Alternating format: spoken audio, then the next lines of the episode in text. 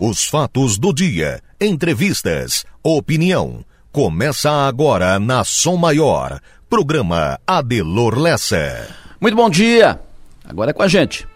Para começo de conversa, lembra do projeto da Via Rápida, extensão da Via Rápida até o Balneário Rincão? Como é que está esse projeto? Como é que está o assunto? A extensão da Via Rápida até o Balneário Rincão foi tratada e prometida. Quando executada, vai dar um up no Rincão. Vai inaugurar uma nova área de desenvolvimento na região. Obra falada, discutida, prometida.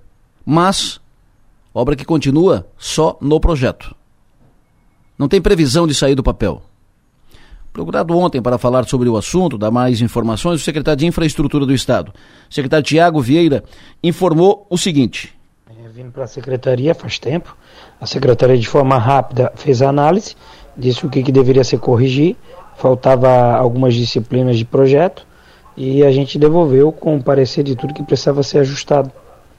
Ou seja, em resumo, o projeto foi feito aqui, foi feito por técnicos da Unesc, foi encaminhado à secretaria, a área técnica da secretaria identificou pontos a alterar, mandou de volta e parou aí.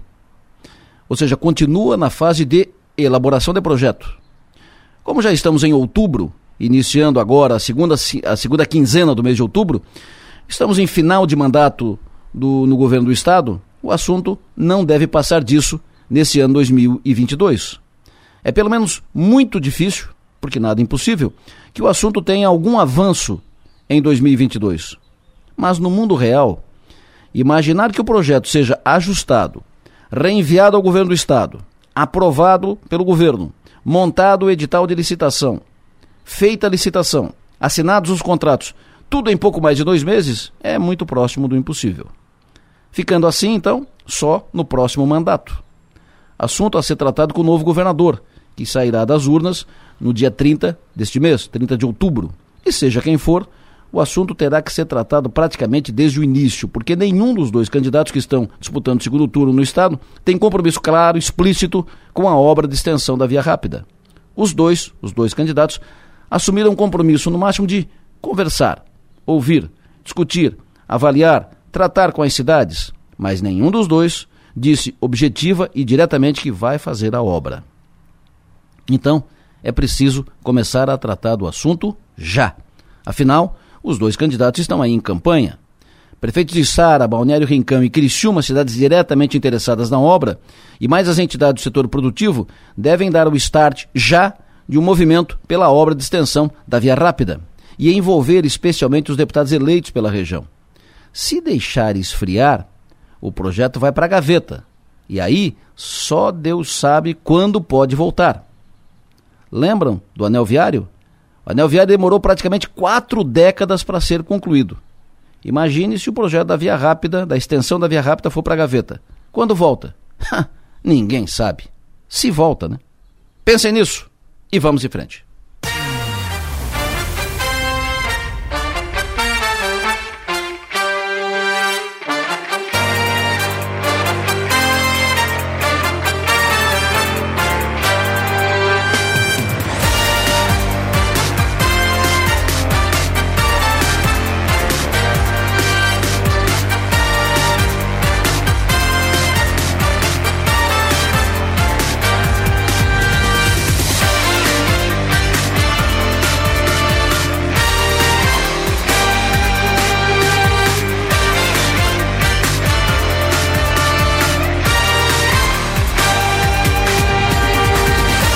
Sul do nosso estado catarinense, são 7 horas da manhã, 24 minutos.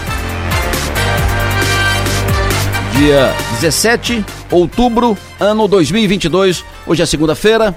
Estão faltando apenas 13 dias para o segundo turno, eleição deste ano em Santa Catarina e no país.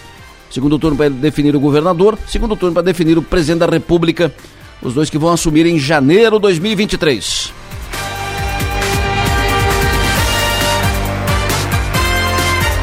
Manuela Silva, que faz a produção do programa, com Marlon Medeiros, que faz a operação técnica. Vamos juntos até as nove e meia da manhã, sempre à disposição de todos vocês. Quem quiser interagir conosco aqui durante o programa, manda para cá mensagem de texto, mensagem de áudio com pautas, informações, opiniões, dicas. Utilize o WhatsApp, celular 99984 7027. Para nos ouvir, além de sintonizar o FM 100,7 do seu rádio, Você pode também acessar o link da Som Maior, que está disponível ali no portal 484 numeral 8 por extenso.com.br. Hoje é dia do aniversário do professor Amélio, Amélio Rosso. Amélio Rosso, muito bom dia, parabéns. Hoje é dia do aniversário da gerente financeira da Colina Veículos Criciúma, a Elizabeth Roncone Alves. Parabéns para Elizabeth, sucesso e energia, bom trabalho. Quero cumprimentar hoje também pelo aniversário Márcio do Canto, publicitário Márcio do Canto, parabéns. O Luiz Cláudio Faustini. Alô, Faustini, tudo bem? Parabéns. Seja feliz, sucesso e energia. Parabéns hoje pelo aniversário André Silva, Adelor Rosso. Ô, meu xará, bom dia, parabéns. Cumprimento hoje também pelo aniversário Rodrigo Ronque, o Bataclan Carpes. Cumprimento hoje pelo aniversário o Dr. Juan Pool. Cumprimento hoje pelo aniversário Emerson Cardoso, Lincoln da Silva, o Márcio Martins, Tafarel Goulart, o jornalista Elias Pavani, de aniversário hoje, um dos ícones do jornalismo no extremo sul catarinense. Cumprimento hoje também pelo aniversário o Anderson Cardoso. A todos os aniversariantes de hoje, parabéns. Sejam felizes. Quero cumprimentar também em tempo aí pelo aniversário o Ney Franciscone, estava de aniversário ontem. Parabéns. Sucesso e energia.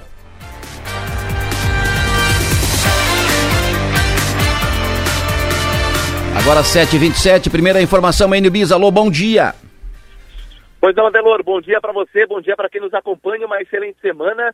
Serra do Rio do Rastro, tráfego está totalmente liberado no quilômetro 406 da SC 390. A informação é da Polícia Militar Rodoviária. Na manhã deste domingo, houve uma queda de barreira na pista que fez com que o trecho ficasse em meia pista por todo o domingo praticamente. Mas ontem, por volta de 7h20 da noite, veio a confirmação. A barreira foi totalmente removida e o quilômetro 406 da Serra do Rio do Rastro está liberado. Ao longo desta segunda-feira, a Polícia Militar Rodoviária vai continuar monitorando o local e pede atenção e cuidado redobrado dos motoristas que vão passar pelo local.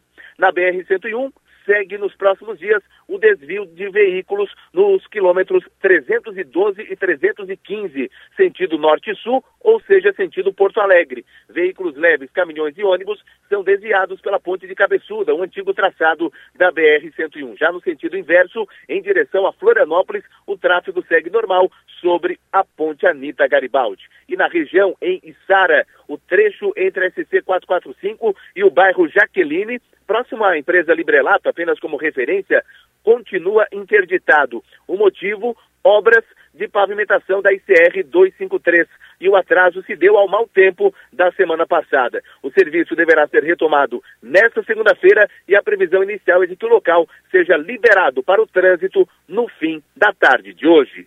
Adelor. Perfeito, muito obrigado, Enio Bis. Falando em trânsito, o ouvinte me conta que na rodovia Alexandre Beló está tudo tranquilo hoje. Rodovia Alexandre Beloli, hoje o trânsito está tranquilo, fluindo normalmente. É porque normalmente é Alexandre Beloli numa segunda-feira cedo, confuso, trancado e tal, mas hoje não, hoje tranquilo. Melhor assim. 7h29 do Portal 48, redação do 48, Stephanie Machado, alô, bom dia. Bom dia, Delor, bom dia aos ouvintes. Já está em destaque no Portal 48 informações atualizadas sobre um incêndio de grande de grandes proporções que atingiu uma empresa na manhã deste domingo em Uruçanga. A edificação, localizada na SC 108, abrigava aproximadamente 30 toneladas de pneus velhos para reciclagem e um caminhão baú. As chamas atingiram justamente essa parte do depósito, enquanto a cozinha e o escritório foram preservados. Ao todo, 14 bombeiros trabalharam na operação que teve duração de quase nove horas. Segundo o relato do proprietário do imóvel, a região estava sem energia e o incêndio teve início momentos após o fornecimento ter sido restabelecido. O prejuízo total estimado é de 200 mil reais. Todos os detalhes sobre essa ocorrência já podem ser conferidos no portal 48. Adelor. Perfeito. Muito obrigado, Stephanie Machado. Na pauta de hoje do programa, destaque para o debate de ontem debate de ontem na Band, eh, na Band TV e na CNN e um pool de, de veículos de comunicação uh, da internet, rádios e jornais, enfim, um pool de, de emissoras e portais que organizaram esse debate de ontem, por sinal, formato novo, um formato mais moderno, não deu sono, uh, estabeleceu um novo padrão do jeito de fazer debate e foi um debate muito interessante, mais produtivo, mais bem feito, né? Mais, uh, mais rápido, mais dinâmico, mais ágil, mais interessante, mais atraente. Quem ganhou, quem perdeu no debate? Mudou o voto o debate de ontem? Virou voto? Ganhou voto? Quem ganhou? Enfim, nós vamos falar sobre isso daqui a pouco. O Piara e a Maga estarão comigo para a gente fazer uma, uma análise, traçar alguns pontos discutir algumas questões e fazer um, uma, uma leitura do debate de ontem, debate entre os candidatos à presidência da República, ontem à noite. Depois desse, vai ter mais um, mais um debate na Globo, aí lá na reta final, a dois, três dias da eleição. Como se trata de uma eleição, pelo menos até agora, que a eleição está muito apertada, a diferença é muito pequena de um para o outro, os debates podem definir uma eleição que pode ser definida no detalhe, então os debates podem ter esse poder de encaminhar a eleição para lá ou para cá. O de ontem teve esse peso? Vamos saber daqui a pouco falando nisso em eleição presidencial. Bolsonaro veio a Santa Catarina na semana passada e nesta semana o Lula vem a Santa Catarina. Virá em Joinville na quarta-feira. Falando em política ainda, daqui a pouco estará conosco aqui o deputado federal reeleito Ricardo Guide. E o Tigre? O Tigre mais um show no sábado, né? Que maravilha um show pela vitória, vitória inquestionável, uma, uma vitória uh, marcante, o, o Tique foi matador, e um show também pela volta da torcida, Tor a volta da torcida para o estádio, fez a festa, e com a vitória, a torcida alimentou a esperança.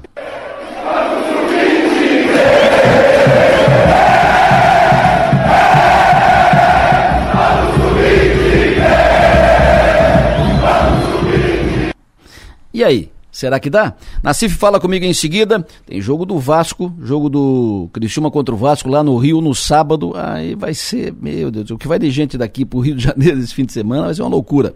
E o Vasco, que por sinal ontem, uma confusão lá no Recife. Enfim, daqui a pouco o Nacife fala comigo sobre tudo isso. Agora o tempo. Alô, Márcio Sônico, bom dia. Adelô, Lessa, o vice da muito bom dia a todos. Tudo bem, professor? Me diga como é que fica o tempo nesta segunda-feira, como é que fica o tempo na semana. Continua essa chuvinha, esse, esse tempinho morrinho assim? Adelor, então hoje começou com o tempo nublado na região, e agora na última leitura do radar tinha alguma coisinha acontecendo entre Treviso e Lauro Miller. Então tivemos alguma chuva na madrugada, a estação de Uruçanga marcou chuva, a de São Baixo, a da barragem, ali próximo a Treviso, Orleans também alguma chuvinha na última hora. Então a tendência é a semana com bastante nebulosidade, mas é uma melhor do que semana passada, viu? Porque agora essa semana, pelo menos, já aparecem aberturas de sol. Hoje, por exemplo, nós vamos ter algumas aberturas de sol e mais tempo nublado, assim. Hoje até pode ter alguma pancadinha, pode, mais para final de tarde e noite. Ah, claro, agora está acontecendo alguma coisa entre Lauro Miller e Treviso, mas assim, durante o dia, a maior parte da região fica apenas com o tempo encoberto, algumas aberturas de sol. É mais ou menos que nem ontem a temperatura uns 23, 24 graus de máxima, então já esquenta um pouquinho mais, ventinho sul fraco, então não dá para descartar não alguma chuvinha, mas é, é, mais difícil, mais ou menos que no dia de ontem, tá? Mais para mais para final de tarde, começo de noite, alguma pancada por aí. Amanhã terça-feira um pouco mais encoberto. Amanhã já não esquenta tanto, vai do máximo a 21 e tem sim alguma chuva na terça-feira à noite assim com um pouquinho mais de volume, nada extravagante. Aí na quarta-feira esquenta bem, quarta-feira com bastante sol, tempo bom, vai a 28 graus. Se chove na quarta-feira, final de tarde com trovoada, aquela chuva já pelo aquecimento, e na quinta-feira com bom tempo também. Aí sexta-feira é o dia assim um pouquinho mais chuvoso aqui na região nessa semana. Então, repito, é uma semana melhor do que foi semana passada, já parece um pouco mais de sol, a temperatura aumenta um pouco mais, tu vê, hoje vai a 23, aí na quarta-feira vai a 28, na quinta-feira vai a 26, na sexta-feira vai a 27, então já temperaturas que reagiram bem, isso é bom para as plantações crescerem, e pro final de semana previsão de bom tempo. Sábado vai até uns 24 graus com ventinho sul, com um tempo bom. Domingo vai até uns 24 graus também, com um tempo bom aqui na região. Quanto a vento, olha, não tem assim ventania forte acontecendo. Tem um ventinho sul nesta segunda, na terça, na quarta, vento sul de fraca, fraca intensidade. E quanto à temperatura, então, como eu falei, elas começam a reagir, começa a esquentar um pouquinho aqui na região, Adelor Lessa. Perfeito, alguém está me informando aqui que está chovendo bastante em Treviso agora. A Dani, Dani Scott, bom dia Dani. Está eh, uh, informando que muita chuva agora em Treviso. Essa chuva fica o dia todo em Treviso e, e região ali no pé da serra? Essa chuva aí é que o radar está indicando, né? Aquela chuva entre Treviso e Lauro Miller. Certo. Não, é uma chuva passageira, tá? Tá bom. Porque já apareceu no radar chuva, a chuva de Uruçanga, que apareceu e sumiu. Alguma chuva aí por Orleans, que apareceu e sumiu essa chuva é passageira, agora começo da manhã, depois durante o dia terão um bom tempo em Treviso também. Santana também está chovendo, Santana ali na Uruçanga, né? O vídeo pergunta para ti o seguinte: uh, teremos evento ao ar livre, tem possibilidade de chuva no sábado em Santa Rosa do Sul? Não, sábado, Santa Rosa do Sul é para estar com bom tempo, temperatura 24 graus à tarde, ventinho sul, então é bom tempo no sábado em Santa Rosa do Sul. Perfeito. Tempo e temperatura em Imaruí amanhã. Imaruí amanhã ele pega bom tempo durante boa parte do dia, alguma chuvinha mais para tarde e começo de noite, tá? Aliás, ele pega bom tempo pela manhã, aí à tarde e noite pode ter uma chuvinha fraquinha, mas é pouca coisa. Vai ter um passeio com as crianças de Criciúma lá em Maruí amanhã, por isso o pessoal está preocupado com a previsão do tempo. Vários, vários ouvintes, provavelmente pais da, das crianças, perguntaram aqui. Previsão para sábado no Balneário Rincão. É, então assim, para quem vai para Maruí amanhã, né, é, claro, o passeio vai sair porque é bacana, é, mais pela manhã que o tempo é melhorzinho, à tarde pode ter uma chuvinha, mas assim nada de extravagante, nada de temporal, nada de coisa ruim, tá? Perfeito. Qual é a previsão que perguntou depois? Depois eu perguntei para ti, e Maruí perguntei, uh, o ouvinte pergunta para ti, está perguntando, uh, pergunta para ti, o tempo é em Criciúma no sábado. Bom tempo também, que nem Santa Rosa do Sul, com bom tempo, Criciúma sábado, com sol, temperatura máxima 24 graus. Perfeito. Uh, previsão, quarta-feira, Frederico Westphalen, lá no Rio Grande do Sul. É para estar com tempo bom e calor, viu? Aí pode ter alguma trovoada de final de tarde. Tá bom. Em Santa Maria, Rio Grande do Sul, Santa Maria da Boca do Monte, até quarta-feira. Ali também uma situação mais ou menos que nem a nossa, viu? Ele tem essa situação de um tempo, uma semana um pouco melhor. Também tem essa chuvinha para amanhã em Santa Maria, que é um sistema que passa por lá e por aqui mais à noite. Sim. Mas é um tempo melhor que semana passada. Joaçaba de quarta-feira até sábado. É, quarta, quinta, bom tempo em Joaçaba, sexta-feira chove, daí sábado com bom tempo em Joaçaba. Uh, sobre a Ponte de Laguna, o que está acontecendo, daqui a pouco já falo sobre isso. Uh, o Augusto perguntando aqui, uh, pergunta para o Nacif, e tá tudo certo, tamo junto, é isso aí, um abraço, sucesso e energia, até mais tarde, Márcio. Ok, Delor Lesson, um bom dia para você, ouvintes, até mais tarde. Previsão do tempo, oferecimento, Instituto Imas, o ouvinte perguntou aqui, pergunta para o Nassif se ele já narrou um jogo Vasco e Criciúma na antiga RCE e como foi. O Augusto perguntou. Vou perguntar para o Nassif daqui a pouco, Augusto. Pode deixar comigo. É, Ponte de Laguna, o que está acontecendo de acordo com a CCR, que é a concessionária, Ponte de Laguna, uh, o trabalho que está sendo feito é trabalho de manutenção natural, prevista e hum, programada. Já estava isso na, nas previsões, é o trabalho na, natural de manutenção, e conservação da ponte. Ponto. Essa é a informação oficial da CCR Via Costeira, que é concessionária do trecho sul da BR-101. Agora, 7h39, Manuela Silva, muito bom dia. Os destaques de hoje nos portais, blogs, redes. Adelor, bom dia, bom dia aos ouvintes. A gente começa com destaques do Twitter, porque, claro, é política em primeiro é, lugar nos trend tops. Debate na Band, mais de 885 mil pessoas comentam o assunto e também mais de 80 mil pessoas colocam o nome de Raniel em assuntos mais comentados do jogador do Vasco. No é aquele da confusão, né? Aquele da confusão. No UOL destaque para quem venceu o debate entre Bolsonaro e Lula e quase 6 milhões receberão auxílio gás de 112 reais. Saiba se você tem direito. No G1, destaque para jovem preso injustamente por um ano morre na cadeia no dia em que seria solto em Tocantins. No hotel, e também destaque para hotel pode recusar hospedagem. Entenda transfobia denunciada por MC Trans em Santa Catarina. No NSC, imagens mostram barragem de Tuporanga vertendo água após as chuvas em Santa Catarina e Havaí pede para o Fluminense estaciona na vice-lanterna da Série A. No 48, o Gustavo tem contrato renovado até o fim do estadual de 2023 e depois da queda de barreira, tráfego normalizado na Serra do Rio do Rastro, Delor.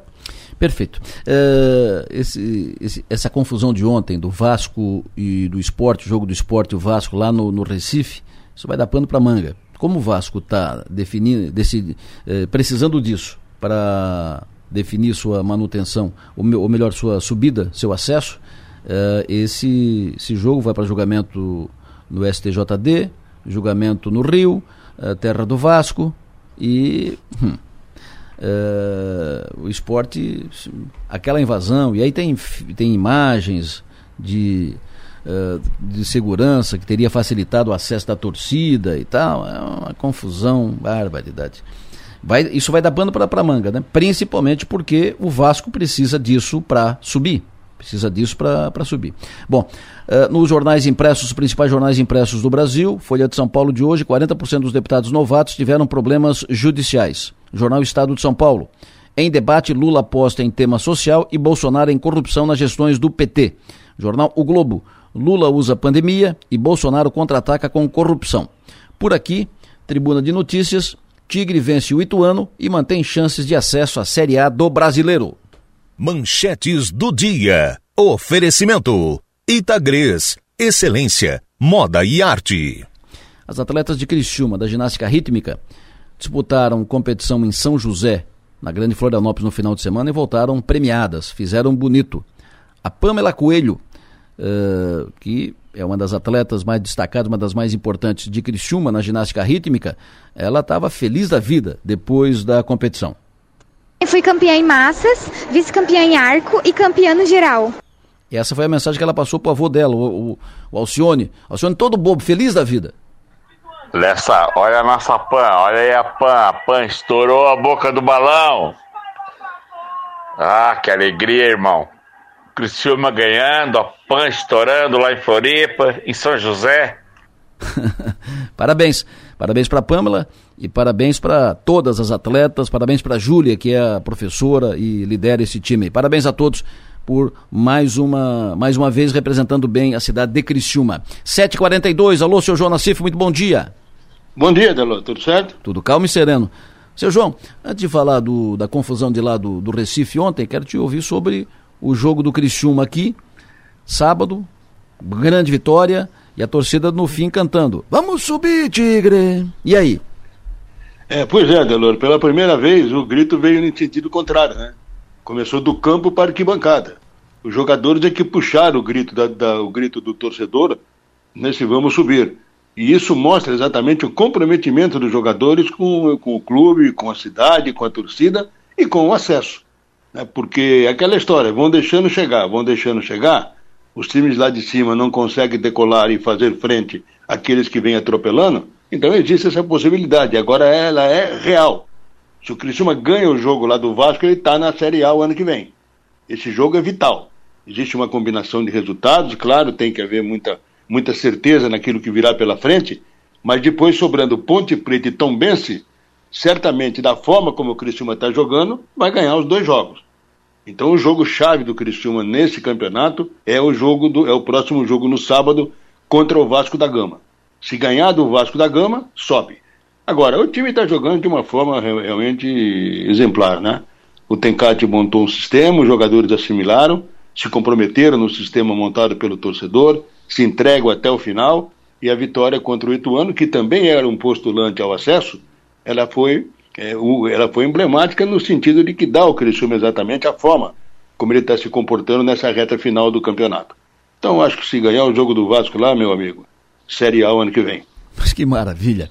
E esse jogo de ontem lá no, no Recife, tu não acha que agora, Rio de Janeiro, Vasco, julgamento, STJD, tu não acha que, in, in, inclusive em função da, da, da, confusão, pode ter facilitado a, a, a invasão de, de, campo da torcida, tem filmagem que uh, dá, indi, dá, indício disso e tal, tu não acha que vão uh, cravar, vão punir o esporte, dar três pontos pro Vasco e assunto resolvido? Não, isso não existe, né, Delo? Isso não vai acontecer que quem começou toda a provocação e deu, foi estupim para aquela batalha que aconteceu por lá foi o jogador do Vasco. Né, o Raniel, quando fez o gol, foi comemorar em frente à torcida, fazendo gestos, então a, a fala, grita agora, tipo aquele, né, que normalmente jogadores fazem esses gestos. E aí provocou, e foi exatamente na frente da pior torcida que existe lá em Recife, que é aquela organizada do esporte. E aí desencadeou toda aquela confusão. Então não vejo como o Vasco ser beneficiado com três pontos. O jogo pode ter sido, de repente, o tribunal jogo, o jogo vai ser anular, vai ser interrompido, vai ser mais, vai valer o resultado de campo. Não tem como. Agora, é muita coisa, né, Delor? Aquele Jorginho lá é um negócio lamentável, né? Ele foi alegar no vestiário que, ah, eu sou avô, vou zelar pela minha vida. Para, né, meu? Se a polícia dá condições de jogo, bota para jogar, cara.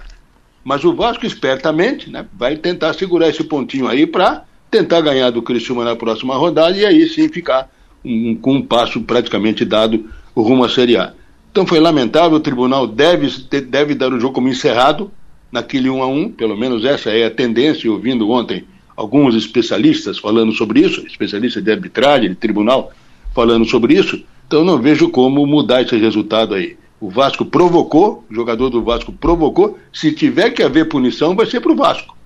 Isso tem que ficar bem claro. Claro que está no campo do esporte, já não é a primeira vez, a bagunça é, é generalizada, portões estourados, torcida entrando, agredindo todo mundo, mas o Vasco começou essa baderna toda. Então, o tribunal tem que ter muita calma nessa hora, como diz, né? É para poder jogar de uma forma eficiente e dar o jogo como encerrado nesse empate de 1 a 1 É, o problema é que o comandante da, da polícia não deu 100% de, de segurança para a volta. E o juiz não voltou para o campo. O juiz poderia, faltava 4 minutos apenas para encerrar o jogo, ele poderia, poderia ter encerrado o jogo, mas não, ele não encerrou. Tem que ver o que, que ele vai escrever na, na súmula. Porque pois não é. encerrando o jogo, o jogo foi interrompido por falta de segurança. Aí vai para julgamento. Pois é, mas aí é que tá. Quem, eh, eu não ouvi ontem, em momento algum, o comandante da polícia falar que não dava segurança. A informação que sempre foi passada era que havia. Isso foi, eh, essa informação foi passada por um repórter, foi passada. Não, pelo Claudinei, na... pelo, pelo, técnico do, do esporte. O técnico do, do esporte disse isso. Mas o Claudinei disse que dava segurança. Não, o Claudinei... Inclusive, ele reclamou da, da postura do Vasco. O Claudinei, o Claudinei disse que o Vasco e o Klaus queriam 100% de segurança e o, e o comandante da PM disse que não dava 100% de, de segurança. Mas eu não peguei esse lado aí, é. não. Mas mas enfim, então vai para o tribunal, ele que vai decidir, né? É, tem que ver o que, que o, que, que o Klaus vai escrever na súmula, o que, que ele já escreveu na, na súmula. Esse é o X da questão. É, é, isso, é. isso é que vai uh, ser fundamental para a solução daquele impasse lá. Como, como o resultado interessa para o Vasco, gato escaldado tem medo de água fria, né, nego? Tu vê, por exemplo, como é difícil marcar pênalti contra o Flamengo, né, meu? Não, não tem jeito, né? Bárbaro. É, o, o, braço agora virou barriga, né, meu? Meu não, não tem como, né? Bate no braço é barriga pura, né? Mas é, mas é assim, isso já vem acontecendo, Adelô, já não é de agora, né?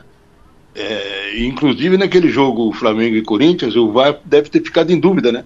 Vou a favor de quem? Como eu sempre são os meus bruxinhos, vou a favor de quem? E o Flamengo acabou, acabou prevalecendo, né? E domingo foi outra, e sábado foi outra vergonha, né? A bola foi direto no braço do cara e. Mas aqui, a arbitragem, rapaz, a arbitragem catarinense, nesse campeonato aqui, eu vou dizer um negócio pra ti, cara eles estão completamente fora do, fora do ritmo normal, né? Olha, São o... árbitros competentes, importantes, mas estão errando demais, né? O, a Manu me mandou aqui um trecho da súmula do, do Klaus uh, sobre o jogo. Escreveu assim, ó.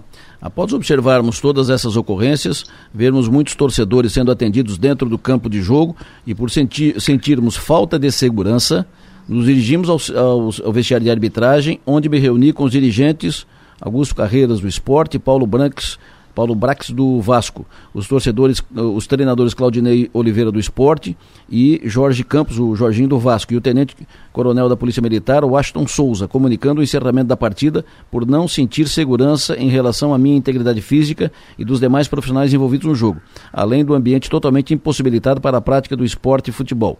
Uh, a, a, partida foi encerrada, informa ainda que o comunicado ocorreu aproximadamente 45 minutos após o jogo ter sido paralisado. Ah, então o jogo foi encerrado.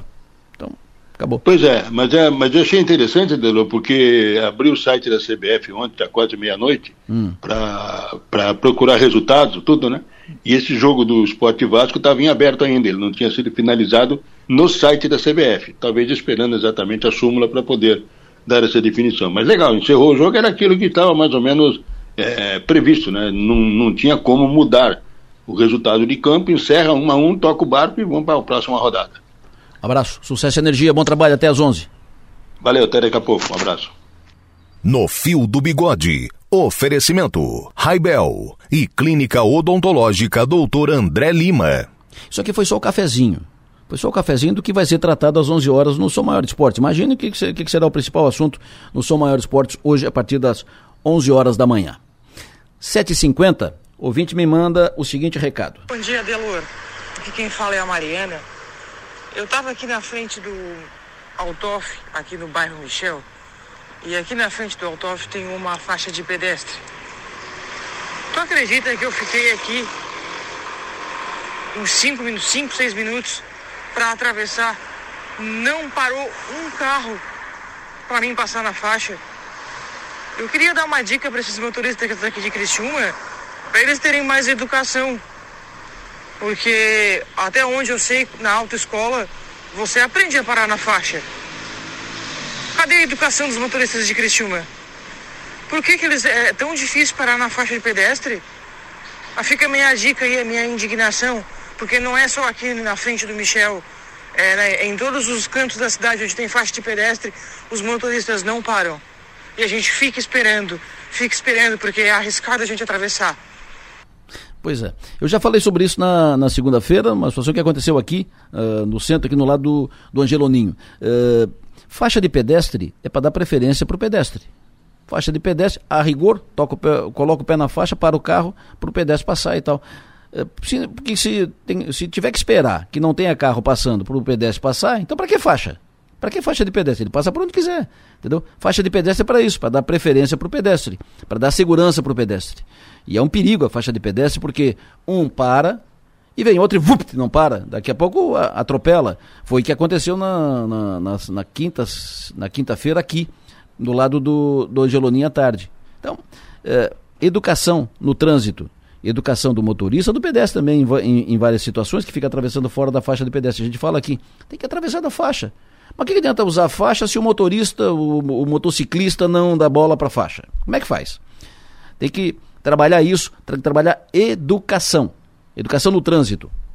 Depois do intervalo, eu, o Piara e a Maga vamos falar do debate de ontem. Em seguida, estará conosco o deputado federal reeleito Ricardo Guide. Recebi mensagem aqui do Jader, que trabalha de motorista, cruza a Avenida Centenário todos os dias, ele escreve o seguinte: minha indignação é os pedestres têm que se cuidar nas faixas de pedestre, pois muitos motoristas têm dupla função quando dirigem. Além de dirigir, ficam mandando mensagem pelo celular, é uma vergonha, tem alguns que dirigem, fumam uh, e também mandam mensagens e, e aí o motorista tem dupla função e não dá atenção para o pedestre, cruza, não respeita a faixa de pedestre e tal e tal. Mensagem do Jader. O Antônio Sérgio Fernandes, o Cabeça, um abraço para Cabeça, mandou mensagem dizendo o seguinte, lembrando que a preferência para o pedestre é somente quando tem a faixa de contenção. O pedestre dificilmente obedece isso.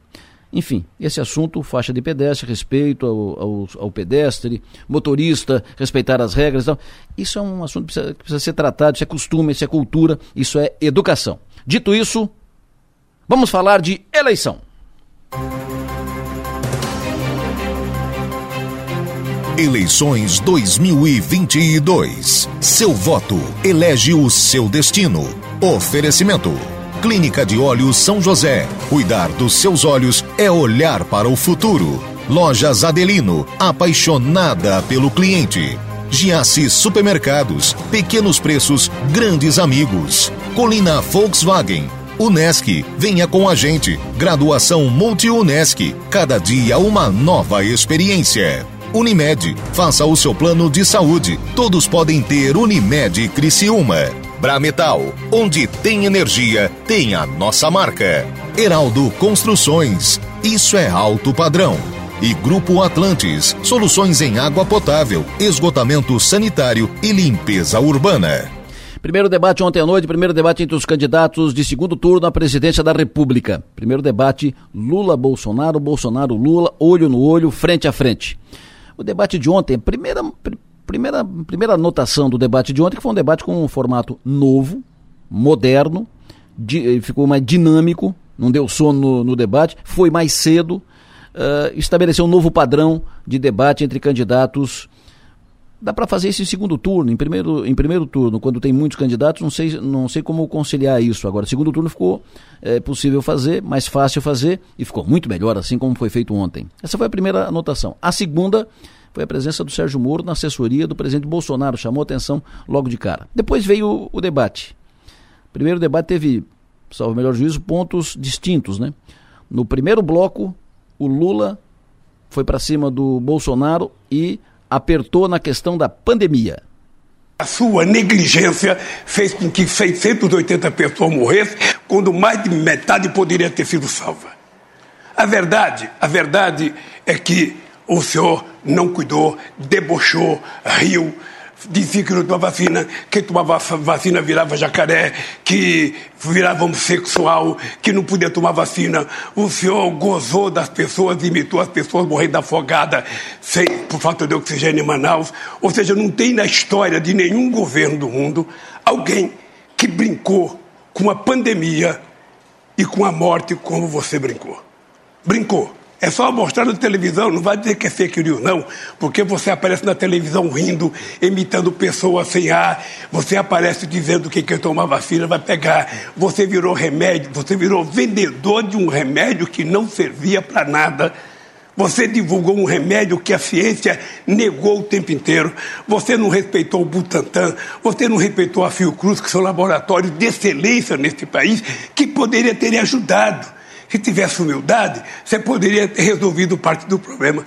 Mas, certamente, você não quis resolver, porque você não quis entender o sofrimento do povo. Esse foi o primeiro bloco em que teve o confronto, teve o, o, embate direto de candidato com candidato. Teve um tempo de 15 minutos para os candidatos utilizassem, utilizarem como bem entendessem, né? nas suas argumentações, em perguntas, respostas, réplicas e, e réplicas e tal. Depois teve um segundo bloco em que os candidatos responderam jornalistas, aí trataram de STF, gasolina, Petrobras, fake news e tal. E veio o terceiro bloco onde virou.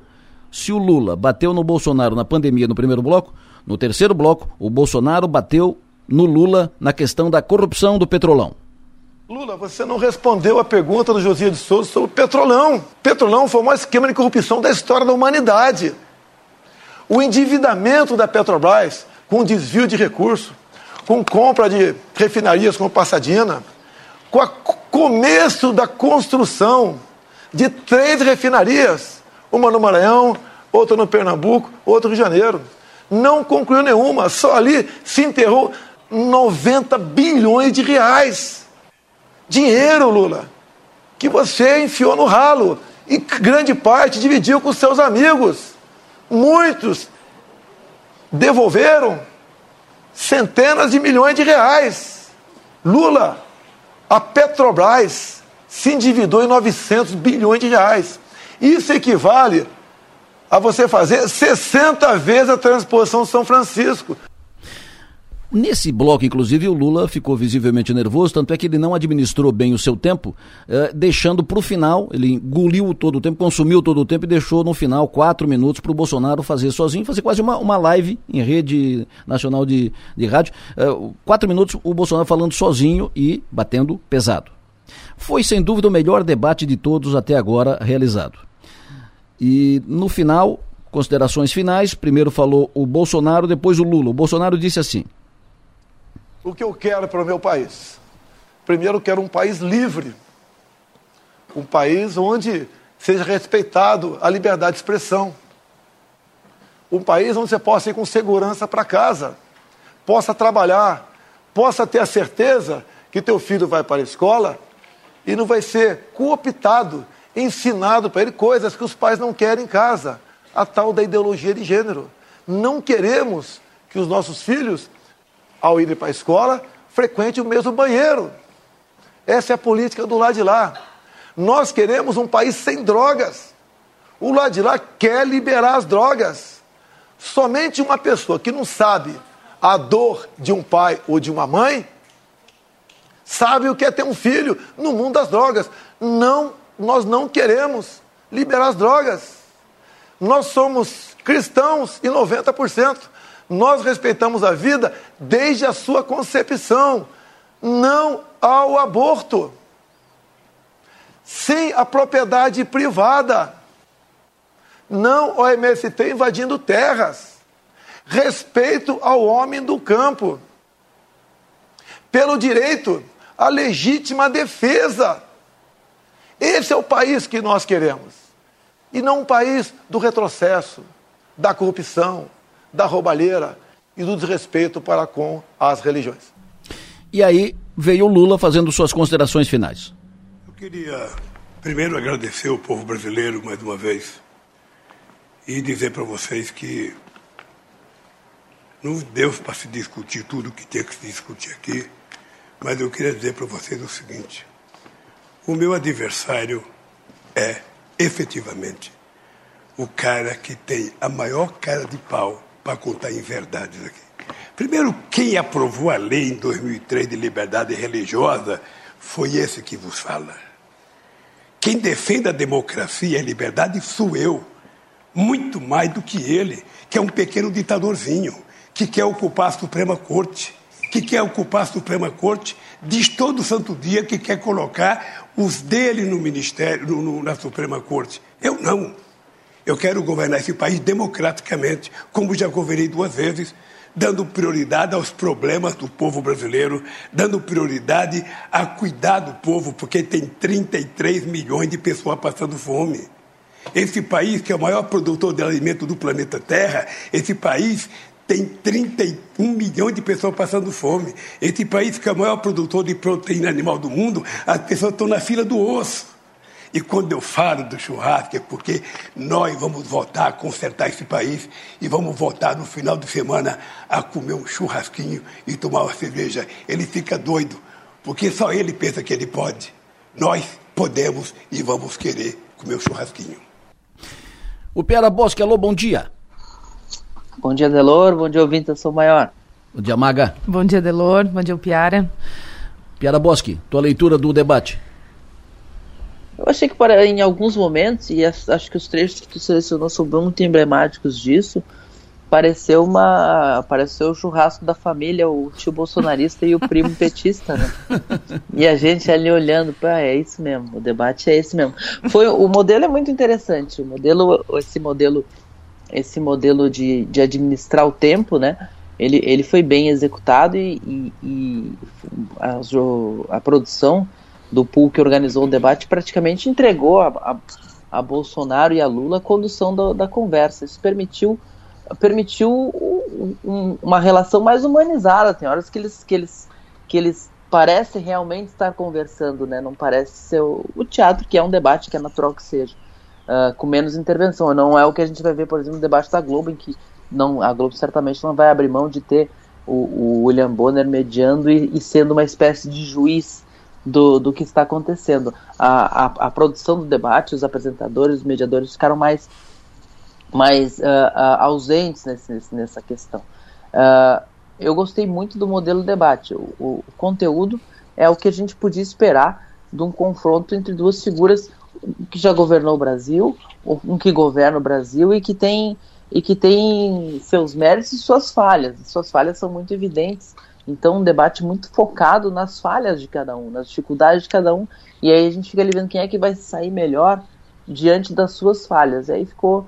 Uh, eu não, não, consigo ver potencial de, de, de, virada de voto num debate como esse, hum. em que quem, go quem não gosta do, de um sai com mais raiva do que entrou, mas ninguém sai gostando mais de nenhum deles.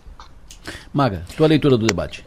Ah, o modelo adotado me surpreendeu logo de cara. Eu observei e achei sensacional eles colocarem os candidatos numa situação de fragilidade, nitidamente, né? Porque quando eles colocam ali e dizem, e dizem basicamente o seguinte: ok, vocês querem a vaga de presidente? Então me convençam. Mais ou menos isso. E com 15 minutos, eu achei que o tempo poderia ser um pouquinho menor nesse primeiro bloco, 10 minutos de cada, achei que 15 deu uma excedida. É, mas expor os dois candidatos é, ali, frente a frente, com o domínio que eles teriam de ter do tempo e que muitas vezes não tiveram, porque aconteceram alguns vácuos ali, né? Ficou uma coisa, vai, fala tu, o outro fala tu tal. E foi nítido de perceber isso. É, mas eu achei que rendeu mais, porque nos, nos debates tradicionais tem, tem aquela questão do, de cortar, né? Você está fazendo uma linha de raciocínio e de repente tem que encerrar porque deu tempo. Então eu achei que ali rendeu mais nesse aspecto. É, sou favorável de, favorável de que esse modelo seja adotado em outras emissoras e tudo mais. É, com relação ao conteúdo, eu achei que ficou, de fato, né? Eu acho que o grande calcanhar de Aquiles do Bolsonaro ainda é a pandemia. E, e, e, eu achei que ficou faltando algumas respostas que o Lula poderia ter, ter dado. Uma delas foi quando o Bolsonaro perguntou sobre o ministro da Economia. É. E ele não respondeu. Então eu acho que ali ele, ele desperdiçou uma grande oportunidade de falar sobre isso é, de maneira um pouco mais assertiva. E sobre o, o final do, do, tempo, quando o, Lula, o Bolsonaro ficou com cinco minutos a mais de tempo direto para falar. E ele gastou esse tempo majoritariamente falando da Venezuela. Então ali eu achei também que ficou muito debate de Facebook, assim, sabe? Aquela coisa meio tiozão, como diz o Piara. Mas, de modo geral, eu achei positivo. Também fiquei surpresa, até tinha recebido uma foto, achei que era montagem com o Moro na, na, na, na, na equipe, na assessoria, e depois eu fui ler sobre isso. a articulação foi feita durante a semana, enfim, é, ele foi chamado, mas, mas chama atenção no caso do Sérgio Moro especificamente, porque até um mês, Adelor, ele estava fazendo críticas duríssimas ao governo. Bolsonaro, né? Dizendo que nada desse governo poderia ser levado a sério. Então eu acho que essa mudança brusca de, de opinião e de postura coloca o Sérgio Moro numa situação delicada nesse aspecto. Ele diz que não dá para levar o, o, o, Bolsonaro a sério, mas será que a gente leva o Sérgio Moro a sério por tudo isso que ele, que ele cria, né? Senador eleito pelo, pelo Paraná. Uh, e eleito uh, no, no Paraná, na campanha da reta final, ele colou, já colou no, no Bolsonaro. Chamou atenção o Sérgio Moro na, na equipe do, do Bolsonaro. Como chamou a atenção também, não sei se vocês uh, atinaram uh, antenaram nisso, que o, num, num, num, determinado momento no debate, o Lula mostra um papel para o Bolsonaro e pergunta: esse aqui é tu? E aí o Bolsonaro foi e ele tirou o papel. Você lembra disso, não? Sim, eu vi essa cena. Esse aqui, esse aqui é tu? Esse aqui é, é você? E mostrou o papel e depois tirou o papel e, e não falou. E não falou disso. Ficou todo mundo. O que, que tinha ali naquele papel? Tá com cara de cólera aquela vez no debate, é, né? É. De não ter nada. Então, esses uh, foram detalhes assim do, do debate. Agora, como é uma eleição que está muito apertada, né, o detalhe uh, pode, pode decidir para lá ou para cá. Pode mudar voto, pode trabalhar principalmente aqueles da abstenção do, do primeiro turno, uh, ou seja, que são os indecisos, indefinidos, ou que não gostariam de votar, ou que não queriam votar em nenhum deles. Será que o debate de ontem uh, mudou voto ou trouxe para o jogo, uh, convenceu a votar alguns que no primeiro turno optaram pela, pela abstenção, Piara? Uh, como eu disse inicialmente, eu acho que é, é um, cenário de, um cenário de voto consolidado que a gente tem e com duas figuras tão diferentes, tão opostas, é muito difícil levar o voto de um para o outro, mas a gente vê uma tentativa de focar nos indecisos, de focar, de focar em quem votou em outras isso. candidaturas. Eu acho que levar o Moro é um aceno a isso, né? O, o, o Moro, uh, em certo momento, ele, ele representa talvez algum, ele, algum, algum bolsonarista desgarrado, e daí colocar ele ali, trazer de volta a questão do Lava Jato, no momento em que ele foca tanto a questão da corrupção em cima do ex-presidente Lula, também uh, tem um. Eh, ele faz um vínculo, e, e, é um vínculo inteligente entre, entre, o, o, entre, entre a corrupção, entre desvios e entre a transposição do Rio, do Rio São Francisco, olhando para o eleitor nordestino, onde o Lula tem uma vantagem muito grande, e tentando dizer assim: ah, ele, é, eu terminei uma obra que ele levaram anos para fazer, e, e, ele desviava, o, a, o desvio que ele fez foi outro, etc. Ao mesmo tempo, quando ele leva o Moro, ele, ele reforça uma fala que o Lula tem que é muito forte de que o, a Lava Jato, o Moro prendeu o Lula para virar ministro do Bolsonaro, né? Então ele sempre diz isso e aí o Bolsonaro na plateia, o Lula, o Moro na plateia uh, dá um, uma reforçada nessa fala de que o Moro se beneficiou diretamente da retirada do Lula do, do páreo na eleição passada. É, é um, é, um, é, é um cenário em que a gente tem uma, uma diferença muito estreita e, e, tudo, e tudo vale para tentar conseguir reduzir alguma diferença, assim, mas é, é, é um. Eu não vejo muito espaço para conversão de quem está do outro lado, o chamado vira-voto. Então esses indecisos, o branco nulo, a abstenção, é acaba sendo o grande, o grande alvo. Inclusive em estados como Santa Catarina, né, tem uma mobilização muito grande para fazer para diminuir a abstenção aqui. Os bolsonaristas, uma mobilização para diminuir a abstenção aqui, entendendo que se aqui é um estado majoritariamente uh, bolsonarista, quem não foi votar também é, e isso pode ser uns votinhos para ajudar a fazer essa virada. É, o levar o Moro pode ser uma, uma, uma, tentativa de tentar reagrupar aquele time todo, aquele, aquele contingente eleitoral que elegeu Bolsonaro em 2018, ou seja, porque o Moro tirou né, o, o, Moro desgarrou, desgarrando do Lula levou uma parcela disso, que seriam os arrependidos, os, os, os decepcionados, aqueles que não. Trazendo o Moro de volta, tenta trazer também aquele contingente que desgarrou no, no andar da, da carruagem. Pode ser isso. Pode ser isso. Essa e só é sobre o, a questão de virar voto ou não, o que eu me pergunto é o seguinte, eu não sei se... Virar, não é virar voto, eu, eu é, não, é de, decidir é, voto, né? Virar, Definir. Eu não, eu não acredito que vire. É. Quem, quem votou no Lula no isso. primeiro turno não vota no Bolsonaro. Quem votou no Bolsonaro não vai votar no Lula, mas é... O, os indecisos, aqui, esse território é ali, né? né? Adelora, eu não sei até que ponto esse perfil de eleitor é o tipo de, de eleitor que acompanha os debates propriamente. Talvez seja um eleitor que, que no outro dia vá ver recortes, né? Hum. Então, não sei até que ponto isso vai resultar em, em algo efetivo nas urnas, viu?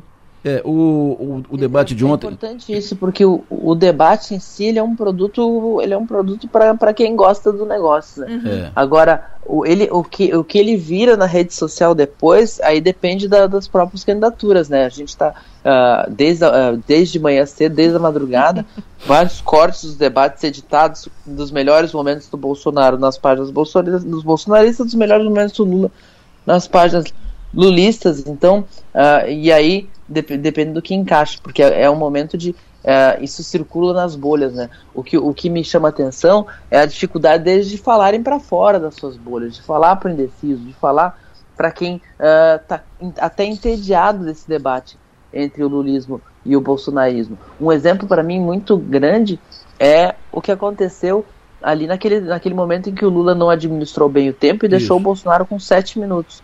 Uh, foi um erro de estratégia do Lula? Foi. Mas aí o Bolsonaro tinha sete minutos e fez uma live do Planalto, falando da Nicarágua. e da Venezuela. Pregou para conver, pregou convertido.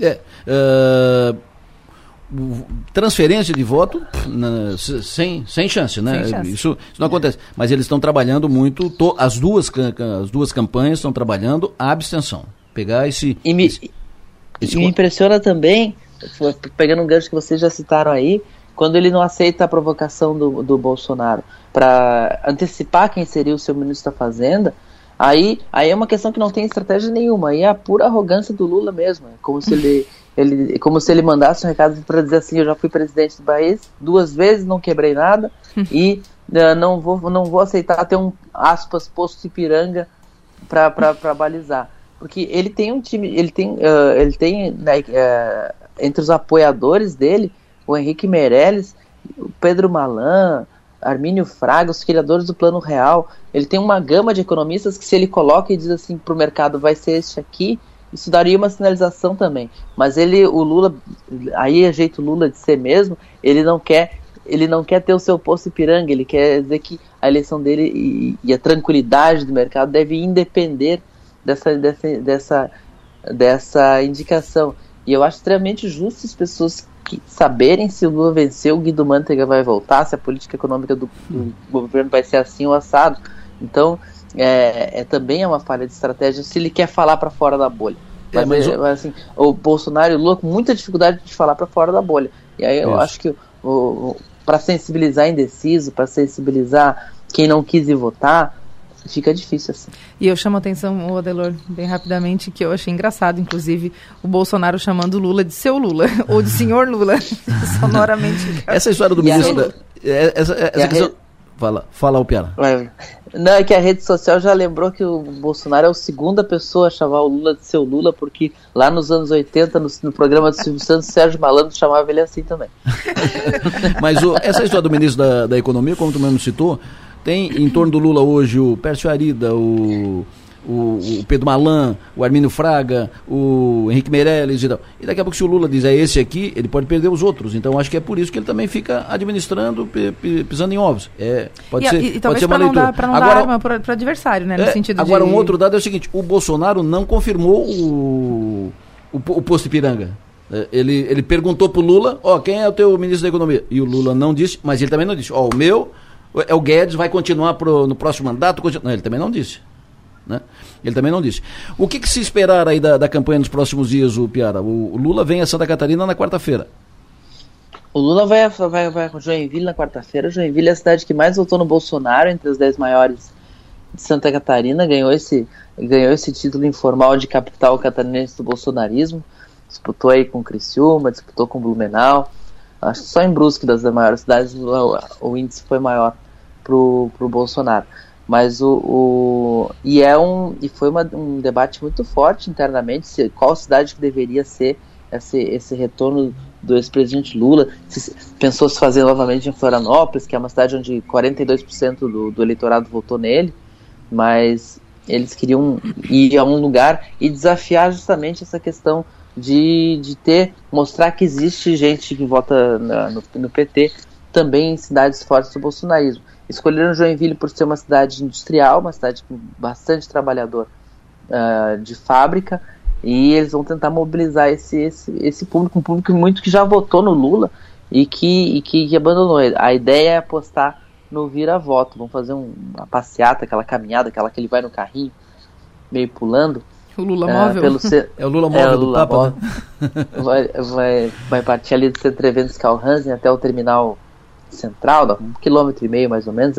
No terminal ele faz uma fala. Antes ele vai se encontrar com o sindicato de servidores e, e vai tentar também nessa linha do, do engajamento. E lembrando que Joinville, é, é, a última vez do Lula em Joinville foi um comício em 2010, eu até estava lá, que foi histórico. Foi o comício que ele disse que, que era preciso extirpar o DEM da ah, política. Isso mesmo, é. E, e falou mal do Jorge Bornaus, etc. No dia seguinte eu tive que ligar para o Jorge Bornaus para repercutir. O Jorge Bornaus disse, disse uma frase que eu nunca esqueço. Ele disse tenho três conselhos ao presidente Lula. Não inaugure obras inacabadas, porque para justificar o trecho, a viagem como presidente, ele tinha inaugurado um trecho da 101 aí em Criciúma, aquele dia que ele recebeu a chave da, da cidade do Cléber Salvar. E a camisa do Tigre? E a camisa do Tigre. E a camisa do Tigre. e, um, e um dos berços do, do, do, do, porto de Itajaí que tinham sido que tinham sido varridos na que tinham sido destruídos na enchente de 2008. Aí, aí o, o Jorge Bonotti assim, três conselhos ao presidente Lula Uh, não uh, respeite as famílias catarinenses, não inaugure obras inacabadas e não ingira bebidas alcoólicas antes dos comícios. Qual é a tua expectativa agora, reta final de campanha, Maga Estopassoli? Adelor, eu acho que vai todo mundo medir os passos e as palavras para errar o mínimo possível, né? Porque literalmente é uma eleição aberta. Então a gente tem possibilidade de, de qualquer um dos dois vencer e eu acho que isso deve estar tá, tá pegando muito na estratégia. E aí um vai medir os passos literalmente do outro, né? Com a tentativa de sair da bolha. Recentemente o Bolsonaro chegou a fazer um vídeo pedindo perdão, né? Dizendo, ah, se eu não consigo usar as melhores palavras, peço perdão que é um movimento que, ele, que eu nunca vi ele fazendo, então significa que ele realmente está correndo atrás desse voto e que ele sabe que, que poderia até ter feito isso antes, enfim, ter tido uma outra postura e tudo mais, e sabe que isso está fazendo falta agora. Então acho que vai ser efetivamente uma, uma corrida maluca aí pelos, pelos votos que vão fazer diferença. E ontem o Lula, na, na, no debate, lembrou o Bolsonaro dizendo: olha, eu fiz 6 milhões a mais de votos do que você. Fechou o Piara. Abraço, até a noite. 19 horas a gente estica essa, essa conversa e fala também das questões do Estado catarinense. Maravilha, até a noite, até o parlatório, Delorão, um abraço. Até o parlatório. Maga, fica comigo aqui que nós vamos conversar depois do intervalo com o Fico. deputado federal reeleito Ricardo Guide.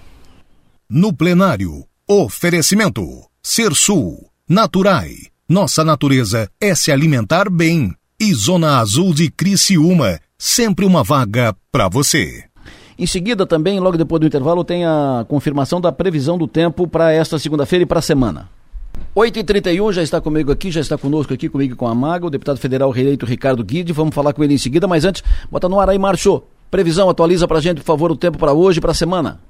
Adelon Lessa, o da semana, muito bom dia a todos. Então a tendência é a semana com bastante nebulosidade, mas é uma melhor do que semana passada, viu? Porque agora, essa semana, pelo menos, já aparecem aberturas de sol. Hoje, por exemplo, nós vamos ter algumas aberturas de sol e mais tempo nublado, assim. Hoje até pode ter alguma pancadinha, pode, mais para final de tarde, noite. Ah, claro, agora está acontecendo alguma coisa entre Lauro Miller e Treviso, mas assim, durante o dia, a maior parte da região fica apenas com o tempo encoberto, algumas aberturas de sol. É mais ou menos que nem ontem a temperatura nos 23, 24 graus de máxima, então já esquenta um pouquinho mais. Ventinho sul fraco, então, não dá para descartar não alguma chuvinha, mas é, é, mais difícil, mais ou menos que no dia de ontem, tá? Mais para mais para final de tarde, começo de noite, alguma pancada por aí. Amanhã, terça-feira, um pouco mais encoberto. Amanhã já não esquenta tanto, vai do máximo a 21. E tem sim alguma chuva na terça-feira à noite, assim, com um pouquinho mais de volume, nada extravagante. Aí na quarta-feira esquenta bem, quarta-feira com bastante sol, tempo bom, vai a 28 graus. Se chove na quarta-feira, é final de tarde com trovoada aquela chuva já pelo aquecimento, e na quinta-feira com bom tempo também. Aí sexta-feira é o dia assim um pouquinho mais chuvoso aqui na região nessa semana. Então, repito, é uma semana melhor do que foi semana passada, já parece um pouco mais de sol, a temperatura aumenta um pouco mais, tu vê, hoje vai a 23, aí na quarta-feira vai a 28, na quinta-feira vai a 26, na sexta-feira vai a 27, então já temperaturas que reagiram bem, e pro final de semana, previsão de bom tempo. Sábado vai até uns 24 graus com ventinho sul, com um tempo bom. Domingo vai até uns 24 graus também, com um tempo bom aqui na região. Adelor Lessa. Previsão do tempo. Oferecimento. El Tarquim, gastronomia e lazer em uma experiência envolvendo fogo e natureza. E vidraçaria Vitrol. Deputado federal reeleito Ricardo Guide, muito bom dia, prazer recebê-lo, parabéns pela reeleição. Mais um mandato. Muito bom dia, Adelor, muito bom dia, Maga, bom dia a toda a sua equipe, bom dia a todos os seus ouvintes. Uma alegria voltar aqui aos microfones da Rádio Som Maior, agora passada a eleição, com mais é, um mandato conquistado, com muito trabalho né, e com muito resultado entregue aqui para a região. Qual é a principal leitura que tu faz de, dessa eleição, Ricardo?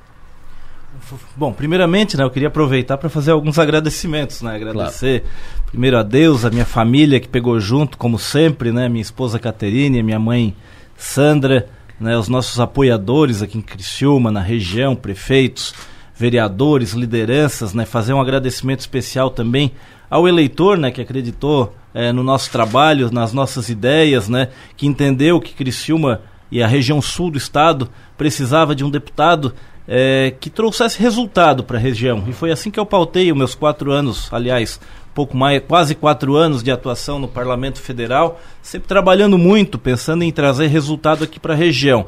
E foi assim nas inúmeras prefeituras que eu recebo é, sempre um, uma resposta da maioria dos prefeitos que o deputado federal que mais recursos tem trazido é o deputado federal Ricardo Guide.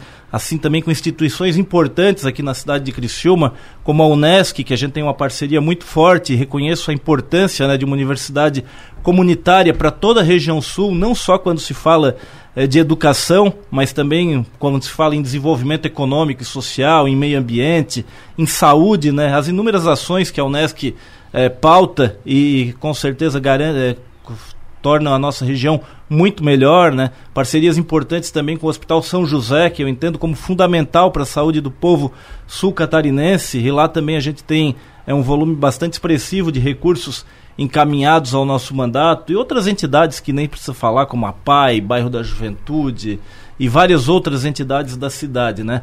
Agradecer também a parceria com o deputado estadual Júlio Garcia, parceiro é, que a gente faz a campanha juntos aqui no sul do estado e mais uma vez tivemos a, uma, uma vitória consagradora, né? e dizer que a gente tem que agradecer muito ao eleitor, né? o eleitor do sul catarinense, que mais uma vez é, votou em peso, acreditou nas nossas ideias, no nosso trabalho e no resultado. Né? E quando se fala em resultado, eu não posso deixar de esquecer também aquele que eu vejo como o mais importante do nosso mandato, uma marca, sem dúvida nenhuma, a ação legislativa mais importante de Santa Catarina nos últimos anos, que foi a aprovação é, de um texto de minha autoria que criou o Plano de Transição Energética, uma ação que vai garantir a continuidade de um setor que garante que responde por 15% do, da economia do sul do estado. Mas muito mais que isso, e a minha grande preocupação, né? Ele garante cerca de 20 mil empregos. Então, uma ação legislativa que a gente realizou é, garantiu a manutenção de 20 mil empregos, o que corresponde aí ao sustento de quase 100 mil pessoas. Ele também prevê a recuperação ambiental de áreas degradadas, mas além da importância econômica, social e ambiental para o sul do estado, ele também tem uma importância muito grande a nível de Brasil uma vez que a, a energia gerada é, pelo carvão mineral ela corresponde a mais de 30% de toda a energia consumida no estado de Santa Catarina. Então ela garante estabilidade ao sistema, que é um sistema que depende muito é, de ações do meio ambiente. A hidrelétrica depende da chuva, a eólica do vento, a solar do sol, e a única que depende apenas da, do esforço humano é a termoelétrica. E dentre as termoelétricas, além de, da, da nossa garantia a estabilidade do sistema, a termoelétrica movida a carvão é a mais barata de todas. Então, e também a economia no bolso é, do brasileiro. Para você ter uma ideia, o ano passado, quando teve uma crise hídrica bastante é, forte no nosso país, a, enquanto a usina termoelétrica gera, movida, gerada por carvão mineral é, custava cerca de 240 reais o quilowatt-hora, as compradas termoelétricas geradas a gás, óleo diesel chegaram a passar de R$ 2.500 o quilowatt-hora. Então, é, mais de 10 vezes mais caro. Então, sem dúvida nenhuma, eu vejo uma ação importante. Eu agradeço a cada eleitor que entendeu que o nosso mandato, que foi um mandato pautado por trabalho, por ideias, por resultado, era a melhor opção e graças a isso a gente conseguiu a nossa terceira eleição. Terceira eleição que eu disputo, terceira vitória, sempre crescendo no número de votos. Maga? Deputado, parabéns pela reeleição. E é natural que a gente, pós-eleição, especialmente uma eleição nacional, a gente comece a mapear já os nomes para. A eleição eh, municipal já começou, né, deputado? Eh, o senhor é um, é um, um desses nomes? A, a, a Prefeitura Municipal está nos seus planos ser candidato a prefeito de Criciúma? Eu sei que você vai dizer que está cedo, que não é hora de falar disso agora, mas a resposta que eu quero não é essa. Então eu vou fazer igual a Delor, vou voltar na pergunta. O senhor pensa na Prefeitura de Criciúma? Para 2024? Como a Maga já respondeu, eu acho que não é momento para falar em eleição municipal agora. A gente ainda está encerrando o mandato, focar no, no, mandato que se inicia a partir de 1 de fevereiro, né? mas é inegável que no meu dia a dia é difícil o dia que eu não recebo inúmeras é, manifestações no sentido que eu deva ser candidato a prefeito já na próxima eleição. É, eu não tenho isso no meu planejamento, é algo que eu não. Eu sempre procuro trabalhar uma eleição por vez, né? É, mas sem dúvida nenhuma, eu acho que eu tenho me preparado para isso. Acompanhei meu pai desde pequeno. Meu pai foi um dos grandes prefeitos que Criciúma teve, né? Foi prefeito por 10 anos da cidade. É, e também por conta disso, é, diariamente a gente recebe inúmeras manifestações de apoio e, e de vontade de participar de, um, de, um, de uma eleição também para que eu possa ser candidato a prefeito de Criciúma. Mas realmente eu entendo que ainda não é momento para discutir a eleição municipal. Eu acho que o trabalho eh, a gente tem que garantir a finalização desse mandato ainda com mais ações importantes, né? A gente ainda tem muito tempo pela frente e, claro, focar no início do próximo mandato aí que vai começar para que a gente possa fazer um mandato tão produtivo eh, e com tanto resultado como esse primeiro mandato. Eh, eu sempre falo que o, o, o, o político tem a satisfação em atender, em resolver problemas em, e em ver que o trabalho valeu a pena. E eu posso dizer que chegando ao final do meu primeiro mandato, eu olho para trás e vejo que esse mandato valeu muito a pena para Criciúma, valeu muito a pena para o sul do estado, para Santa Catarina e para o Brasil. O senhor está descartando a possibilidade de ser candidato em 2024 ou o senhor acha que não, não, não vamos conversar agora, vamos conversar depois? Eu acho que não é momento, como eu falei agora mesmo. Não é momento de a falar gente disso. não descarta nada, porque não, não. sabe, mas a, a, princípio não é o não é o meu plano, não tenho não. trabalhado para isso. É quando no dia da, da votação a, a Júlia Zanata fez uma foto de vocês dois no teu, no teu comitê, tipo a família Zanata, eh, os dois comemorando a vitória. A família Zanata Guide, né? Tua mãe, Sandra Zanata Guide, família Zanata Guide elegeu dois deputados federais por Criciúma, Júlia Zanata, Ricardo Guide. Né? Eh, os dois primos que trabalharam juntos na, na Assembleia, vocês dois tra, tra, trabalharam juntos no, no gabinete do teu pai, depois trabalharam juntos, é, ela sendo assessora no teu, no teu gabinete. Agora eleitos deputado federal, vocês vão fazer um projeto, podem fazer, vão trabalhar juntos aqui por Criciúma, podem estar juntos na eleição municipal, sendo ou não candidato a prefeito, podem estar juntos, devem ter essa sintonia? Bom, primeiro eu vou corrigir, aquela foto não era no comitê, era lá em casa. Ah, lá em casa, lá na tua casa já. A Júlia é uma querida amiga. Que também a tua casa de... quase que virou um comitê também de campanha, né? Inevitável isso. Aham. Mas a Júlia é uma querida amiga, trabalhou comigo sim, né? Começou no, começou trabalhando com meu pai, é, depois trabalhou no meu gabinete, uma pessoa leal, competente, trabalhadora e com certeza vai contribuir muito com o sul de Santa Catarina e com Santa Catarina e com o Brasil, obviamente. Com certeza trabalharemos juntos em tudo aquilo que for de interesse aqui do sul de Santa Catarina, de Santa Catarina e do Brasil. Não tenho dúvida nenhuma que ela vai fazer um grande trabalho, né, pelos relacionamentos que ela tem, pela sua inteligência, sua vontade de, de trabalhar também, sempre foi muito ativa nesse sentido. E com certeza tudo aquilo que for de interesse do sul catarinense, que for de interesse de Criciúma, que for do interesse do Brasil, vai, vai contar com o nosso trabalho conjunto.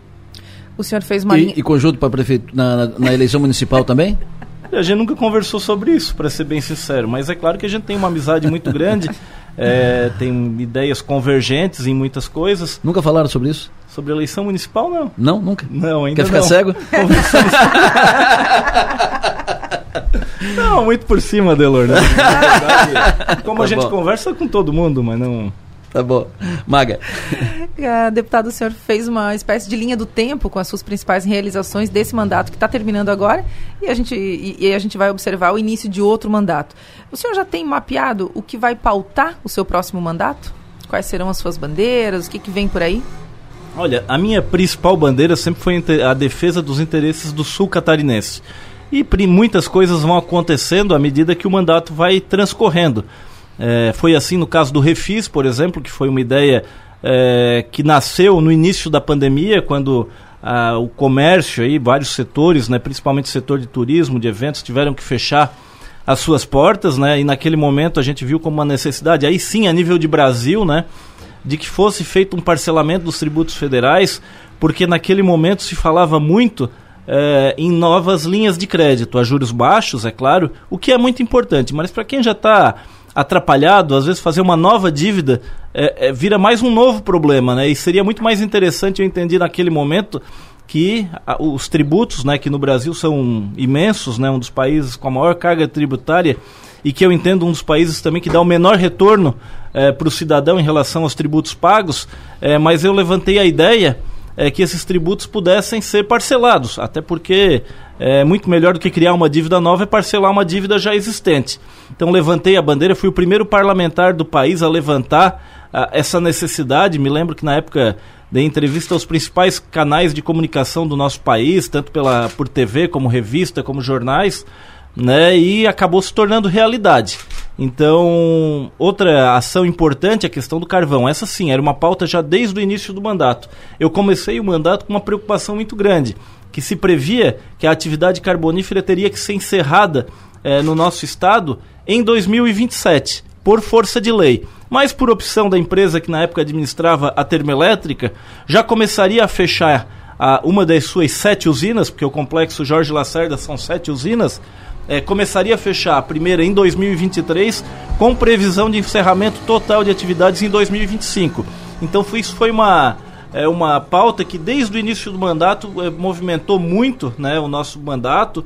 É, tive inúmeras vezes no Ministério de Minas e Energia, ações dentro do Ministério da Casa Civil também tratando do assunto. Né, e sem dúvida nenhuma foi uma ação que culminou é, na, na, no, na lei é, do, que criou o Plano de Transição Energética Justo. Uma lei difícil de ser aprovada, sem dúvida nenhuma mas que a gente, em inúmeras etapas na Câmara dos Deputados, conseguiu vencer. Desde o início, que era conseguir 104 assinaturas é, num período de até 48 horas, como depois garantir que fosse pautada e votada, depois, após ser, é, ter o relatório positivo aqui da deputada Giovana de Sá, né, o projeto foi pra, para o Senado, após aprovado, e naquele momento eu lembro da dificuldade junto ao presidente da Câmara naquele dia, que foi o Marcelo Ramos, que ia encerrar a sessão antes de votar. E eu fui conversar com ele, e o Marcelo também é um querido amigo, tivemos junto carnaval em família em Itapema um ano, naquele ano, e eu acredito que ajudou muito. É, pedi para que pautasse e mostrei a importância que esse plano teria para o sul do estado. Então foi pautado, foi votado. Depois esse projeto teve que seguir para o Senado e conversei na época com o presidente Arthur Lira para que mandasse ainda no dia já no dia seguinte para o Senado. E ali tivemos que conversar com o senador da Paraíba, senador veneziano Vital do Rego, que era o relator no Senado. E mostrando a importância do projeto para um senador que não tinha nada a ver com o carvão, conseguimos é, que ele também fosse positivo em relação a, a, a, essa emenda que a gente tinha botado num projeto que não tinha nada a ver com o carvão, né, uma emenda de plenário, é, e também conseguimos que o, um relatório positivo. E aí tivemos que conseguir, junto ao presidente do Senado, para que fosse pautado também. Tudo isso em, em uma semana. Então, uma ação importantíssima que a gente conseguiu com muito trabalho, com muito esforço, com muito relacionamento e com muita competência. Né, aprovar no final do ano passado. Agora, o novo, o novo mandato, sem dúvida nenhuma, né, ações importantes, a gente quer trabalhar manter esse trabalho pelo sul do estado, trabalhar por um estado mais leve, menos burocrático, né? A questão de licenciamento ambiental é algo que eu quero trabalhar, vou procurar me assessorar nesse sentido, para que a gente possa tornar mais fácil a vida de quem quer investir, de quem quer gerar riqueza, de quem quer gerar emprego no nosso país. É preciso sim os cuidados ambientais, mas tem que ter prazo nas coisas. Né? A gente vê inúmeros empreendimentos por aí que às vezes levam anos para ter ali uma, uma liberação é, por conta, muitas vezes, acredito eu, de falta de vontade de ou de dar o sim ou de dar o não. É muito mais fácil dar um não do que um sim, né? Não gera nenhuma responsabilidade. Então a gente tem que facilitar a vida de quem quer empreender, de quem quer gerar emprego, gerar é, renda, né? Isso quando a gente fala a nível de Brasil. A nível de sul do estado, continuar trabalhando aqui em parceria com as prefeituras, com as entidades, né? Com as instituições que, que, que são tão importantes aqui para o sul de Santa Catarina, a Serra da Rocinha, que é uma obra que está engalhada ainda, a gente fica desde o início do mandato. Foi a minha primeira reunião ainda com o ministro, na época o ministro Tarcísio, e de lá para cá inúmeras reuniões, sempre cobrando. Me lembro na, na reunião de bancada da última semana, da, aliás, do último ano, quando se falava em botar 11 milhões só para finalizar o trecho da, da Rocinha, e naquele momento foi apresentado é, que esse valor seria o suficiente. Eu bati na mesa, falei que não terminaria, e após a gente fazer alguns contatos, o Ministério do, do, do, da Infraestrutura garantiu que com 27 milhões terminaria a obra, e eu consegui garantir esses 27 milhões no orçamento para esse ano para concluir a obra, e infelizmente os 27 milhões não foram suficientes. Isso. Né? Mesmo que na época fosse falado que seria. O Estado né? teve que botar 15 milhões. Não, já estava previsto os Ah, já 15 tava quando 15. a gente fez essa reunião. Ok. Né? E aí, mesmo assim, ainda a obra não finalizou. E mais do que isso, agora a gente tem que trabalhar pela finalização, pela, pelo trecho gaúcho da Serra da Rocinha, que é tão importante para Santa Catarina quanto o trecho catarinense, porque aí sim cria um corredor de desenvolvimento ligando a região serrana gaúcha, que tem uma produção de grãos bastante grande, tem uma produção industrial bastante grande, eh, ligando então aquela região ao porto de Imbituba. Eh, vai tornar eh, que o porto de Imbituba seja muito mais atrativo que o porto de Rio Grande, eh, como, como é nos dias de hoje. E com isso a gente cria um corredor de desenvolvimento eh, ligando a Serra Gaúcha até o porto de Imbituba. Vai gerar novas oportunidades, novos negócios, novos empregos, né? E sem dúvida nenhuma vai ser muito importante para o sul do estado, assim como será também para a Serra Gaúcha. Então é alt- outra questão em termos de obra que a gente vai focar ao longo do próximo mandato. E claro, tudo, tudo que for aparecendo ao longo do mandato, que é o mais. é, é, a gente vai procurar trabalhar da melhor forma possível para chegar, assim como nesse mandato, ao final do próximo mandato, olhando para trás e vendo que valeu a pena. Por coincidência, para concluir a obra no ano que vem, vão ser necessários 11 milhões de reais. 11 milhões vo- é um número que volta. 11 milhões de reais para terminar a obra no ano que vem. E no orçamento da União, para o ano que vem, tem só 320 mil reais. Como é que resolve isso? Qual é a garantia que se tem que a obra termina? Não, a gente vai trabalhar junto também da bancada catarinense para garantir o aumento. Da mesma forma que né, há, um ano atrás eh, a ideia era pautar só 11 milhões de reais e a gente conseguiu passar para 27, agora nós vamos trabalhar para passar de 300 mil para 11 milhões pelo menos, né? Porque se essa conta aí nunca fecha. Eu fico impressionado com a dificuldade. É porque aumenta É, petróleo, aumenta isso, aumenta cimento, aumenta. É, chove, né? Chove, que atrasa. Dá sol. Salário, dá sol. Enfim, vamos trabalhar. O importante é que se conclua o mais breve possível. Né? Falta muito pouco e não faz sentido que essa obra não acabe eh, o mais rápido possível. É nisso que a gente vai trabalhar. Vou trabalhar junto à bancada também.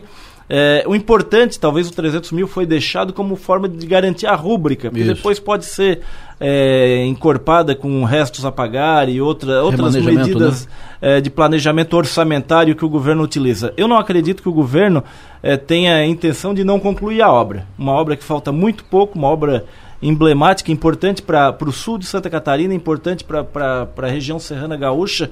Falta muito pouco, eu não tenho dúvida nenhuma que até o início do próximo ano ela estará concluída. Maga? Estaremos de olho, né, Adelor? Muito.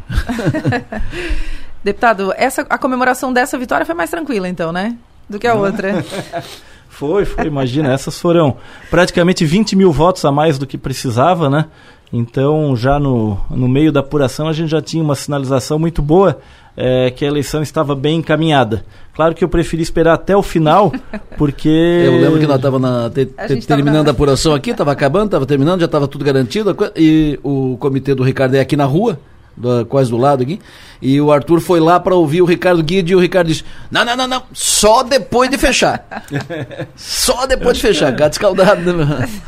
Acho que o resultado pode mudar a qualquer momento, então melhor que finalize. Antes da gente estar comemorando, antes da declaração como eleita, já houveram é, muitos casos né, de, de, de candidatos que deram declaração como eleita e depois, por algum detalhe, acabou mudando o resultado. E eu não queria correr esse risco, Claro, então claro. prefiro esperar até finalizar, né?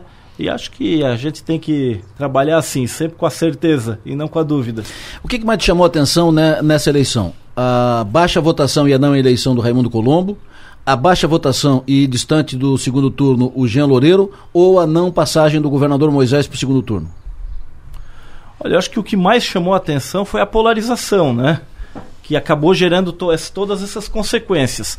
Eh, se você acompanhar é, os resultados da eleição, tanto para governador como para senador, os dois mais votados pertenciam às siglas que estavam os dois candidatos a presidente mais votados. Se for olhar os deputados federais, dos oito mais votados, somente uma candidata não tinha campanha pautada em apoio ao presidente A ou ao presidente B.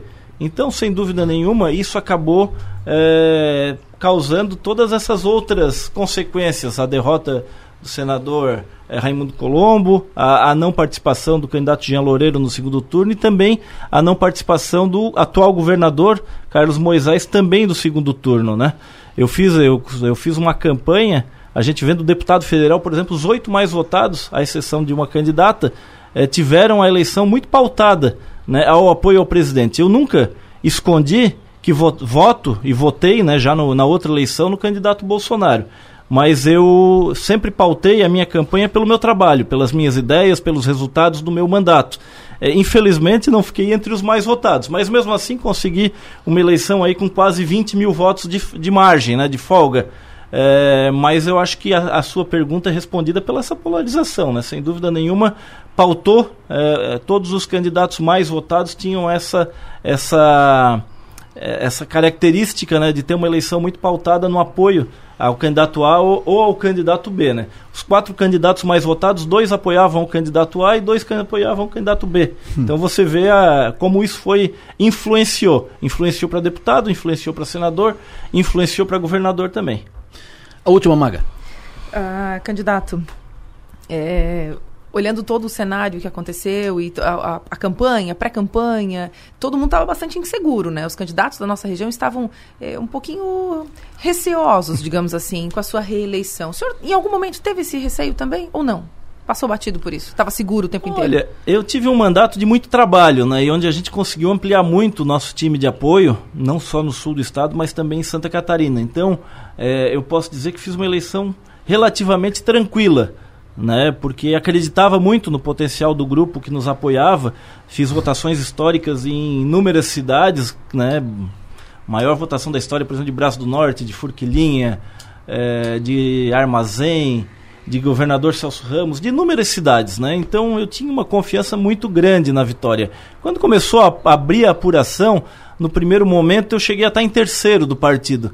Mas aí eu tinha um aplicativo, conseguia ver por cidade e vi que o, o adversário que estava à minha frente, a cidade dele já tinha apurado 80%, a minha estava em 20, 30. Comecei a olhar as cidades que tinham um apoio bastante forte, também tudo nessa faixa de 20 e 30, e no do adversário 70, 60, 80. Daí já me deu uma tranquilidade. Eu lembro que eu já falei em casa, ó, vamos esperar o que, que vai dar, mas é, tá, eu acredito que não tenha, não tenha dúvida aí que vai dar certo. Né? E acredito que isso é, isso aconteceu por conta de um mandato com muito trabalho, né? E que a gente fez uma campanha leve, foi bastante leve a nossa eleição, né? Mas sim, é, colhendo os frutos de quatro anos de muito trabalho. Eu fico imaginando a, a, a, angústia, né? Porque a gente que fica aqui acompanhando a apuração e falando da apuração já dá uma angústia, o frio na barriga. Eu imagino quem é candidato, né? Que fica esperando porque faz a campanha, faz o trabalho, tipo, joga a tarrafa e depois vai puxar. E aí, às vezes, vem peixe, às vezes não vem. De onde, de onde espera que venha peixe, não vem peixe, entendeu? Não vem, e ou vem, vem mais do que tu espera, ou não vem, entendeu? É, que tem que ficar esperando a apuração. A marcha do voto deve ser uma angústia. Um controle emocional. Depois das 5 horas eu estava na missa ah, aqui na catedral. Missa, mas tem que ir pra missa, tem Desliguei que Desliguei o celular e fui pra missa para agradecer. Agradecer pela uma caminhada é, bastante tranquila, né? Sem nenhum acidente né, de percurso e a gente vive na estrada, é algo que me preocupa bastante, né? Mas foi uma eleição muito tranquila, tanto para mim como os apoiadores, a gente teve é, sem nenhum percalço no meio do caminho, então aquele momento foi um momento de agradecer. Quando eu saí da missa, já era umas 6 e 15 já tinha os primeiros resultados, né? A gente tinha alguma apreensão sim, agora eu lembro, é por conta do excessivo número de candidatos em Criciúma, né? Bastante grande mesmo. Isso era a única coisa que nos preocupava um pouco, mas uma confiança muito grande do trabalho em todo o sul do estado e, e também espalhado por Santa Catarina. É, e aí, quando começou a sair os resultados, em geral, dentro do que a gente previa, né? Alguns nem tanto, mas dos outros também, concorrentes dentro do partido, também não eram o que se previa. Então acabou é, é, sendo uma noite bastante tranquila. Mas fiz questão de esperar até o final para poder comemorar. Eu ainda brinquei no, no, no, momento da apuração, que a gente estava aqui, né? Quando estava. Eu, eu, disse que a, a, apuração né, é um momento importante para o candidato, mas que a ligação que eles mais esperam é a ligação do Adelor, né? Quando termina e liga para os eleitos, eu imagino que também eles ficam esperando. Esperando, tá eleito. Guide, parabéns pela tua eleição. Muito uh, obrigado. Faça um grande mandato. Sucesso. Muito obrigado, Adelor, obrigado, Maga, né? Agradecer a todos os ouvintes, né?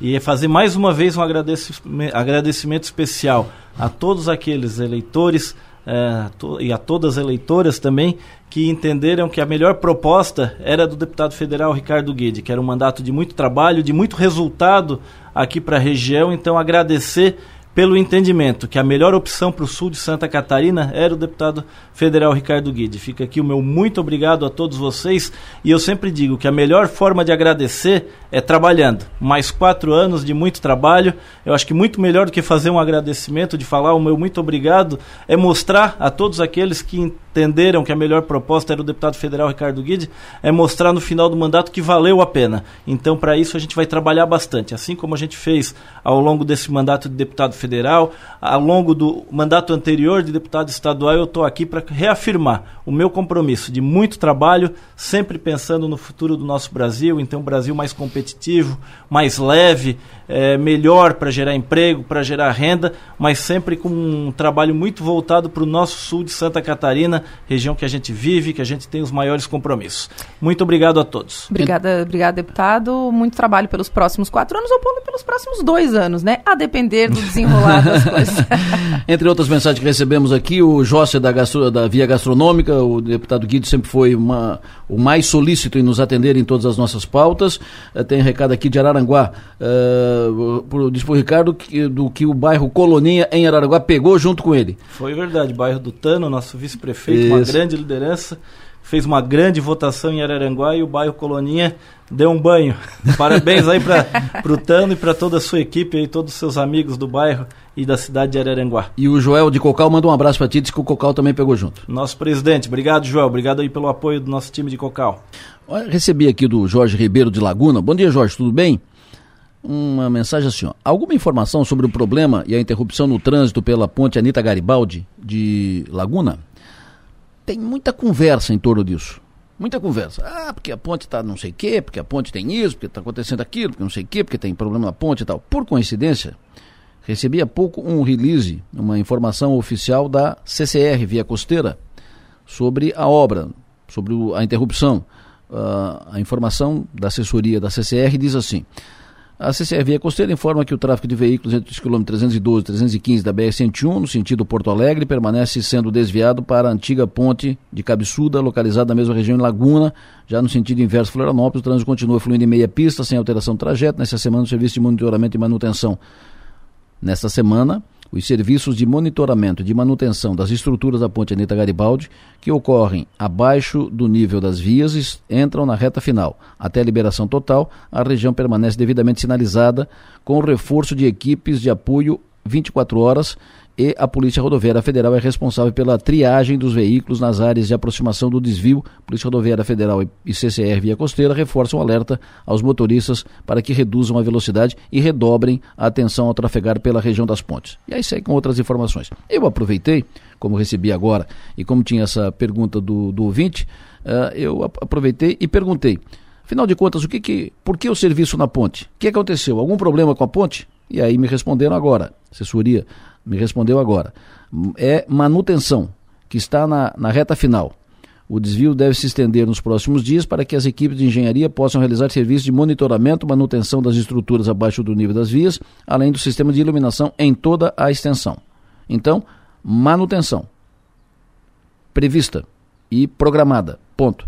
Então, se a CCR Via Costeira, que é a, a concessionária da, do trecho está dizendo isso, está dizendo isso formalmente, formal e oficialmente, é porque é isso. O resto é fake news.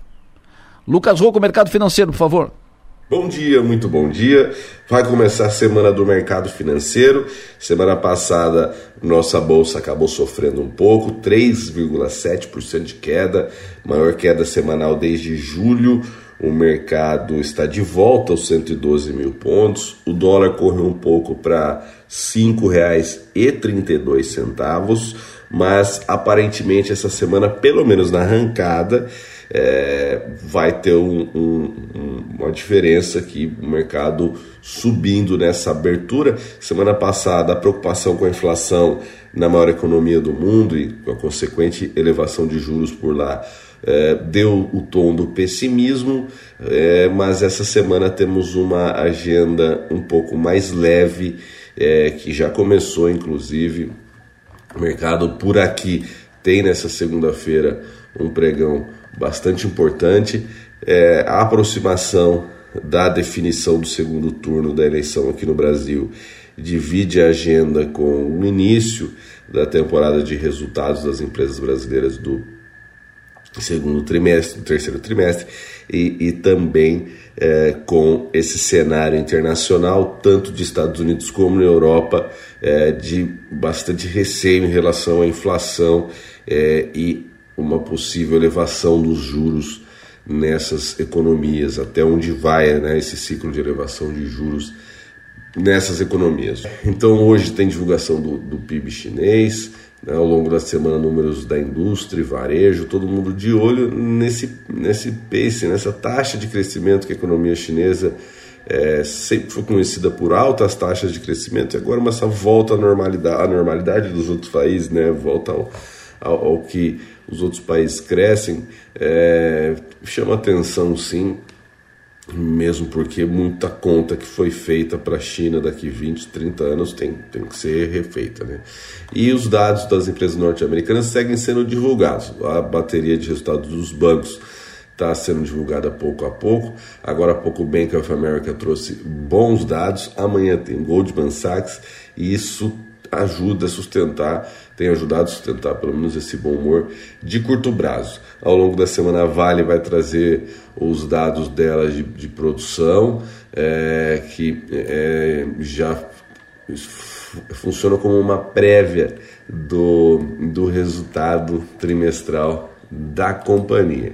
Então, vamos acompanhar hoje tanto o IBCBR por aqui, como o novo ministro de Finanças é, do Reino Unido é, fazendo alguns comentários. É, e nesse momento Dow Jones, SP 500 e o Nasdaq todos subindo mais de 1%, o petróleo subindo 0,14 mais 85 dólares o barril, está abaixo do que ele operou nos últimos dias, o que traz um pouco de tranquilidade também para os mercados nessa abertura. Então, vão acompanhar o pregão nessa segunda 17. Ao longo da semana a gente vai trazendo todos os detalhes para os amigos ouvintes. Mais informações em monitordomercado.com.br. Um abraço, bom dia.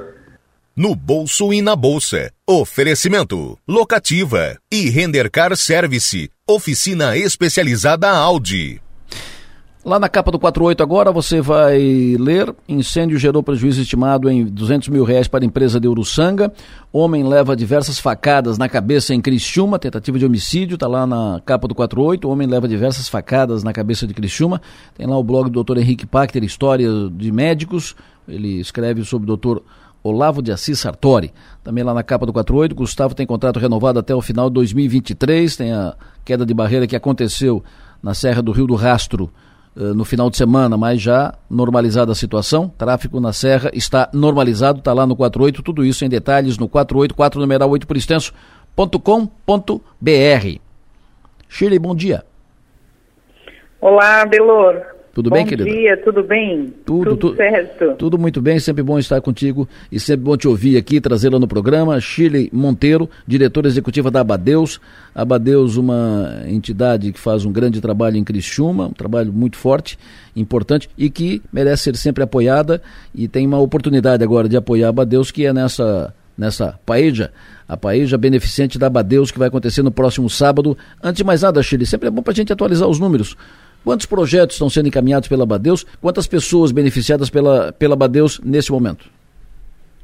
Então, Adelor, é, obrigada por seu apoio e a possibilidade de nós comunicarmos as ações da Abadeus, que beneficiam aí mais de 5 mil pessoas por ano No ano passado, nós colocamos 964 jovens no primeiro emprego. Isso é algo que impacta muito social e economicamente a vida das pessoas e do público-alvo que são atendidos pela Abadeus. Vale ressaltar que nós atendemos famílias a partir de um ano de idade, crianças, jovens e adultos, mas estamos muito focados na transformação da realidade de vida deles por meio da inovação social. Né? A partir de 2021, a Abadeus se tornou uma organização de inovação social com o primeiro Centro de Inovação Social do Estado de Santa Catarina.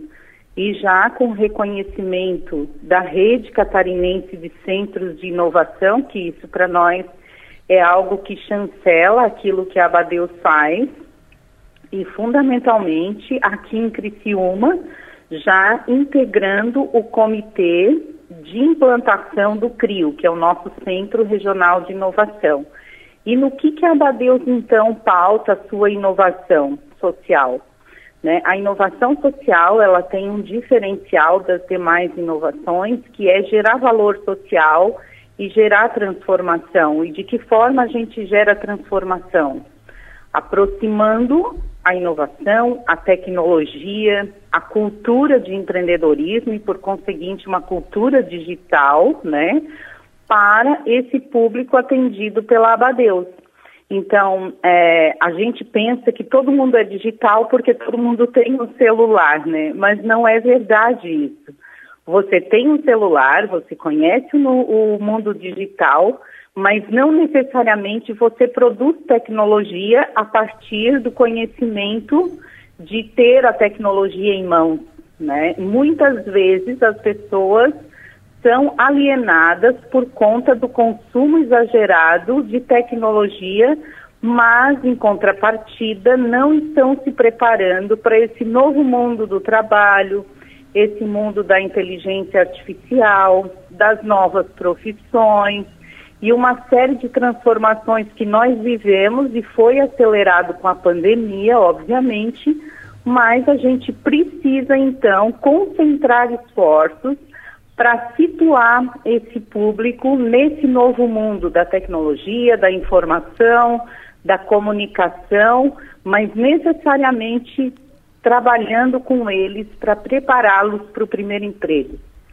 E eu acho que o nosso resultado tem sido no número de inclusão de jovens no primeiro emprego, porque nós trabalhamos fundamentalmente com jovens em vulnerabilidade social.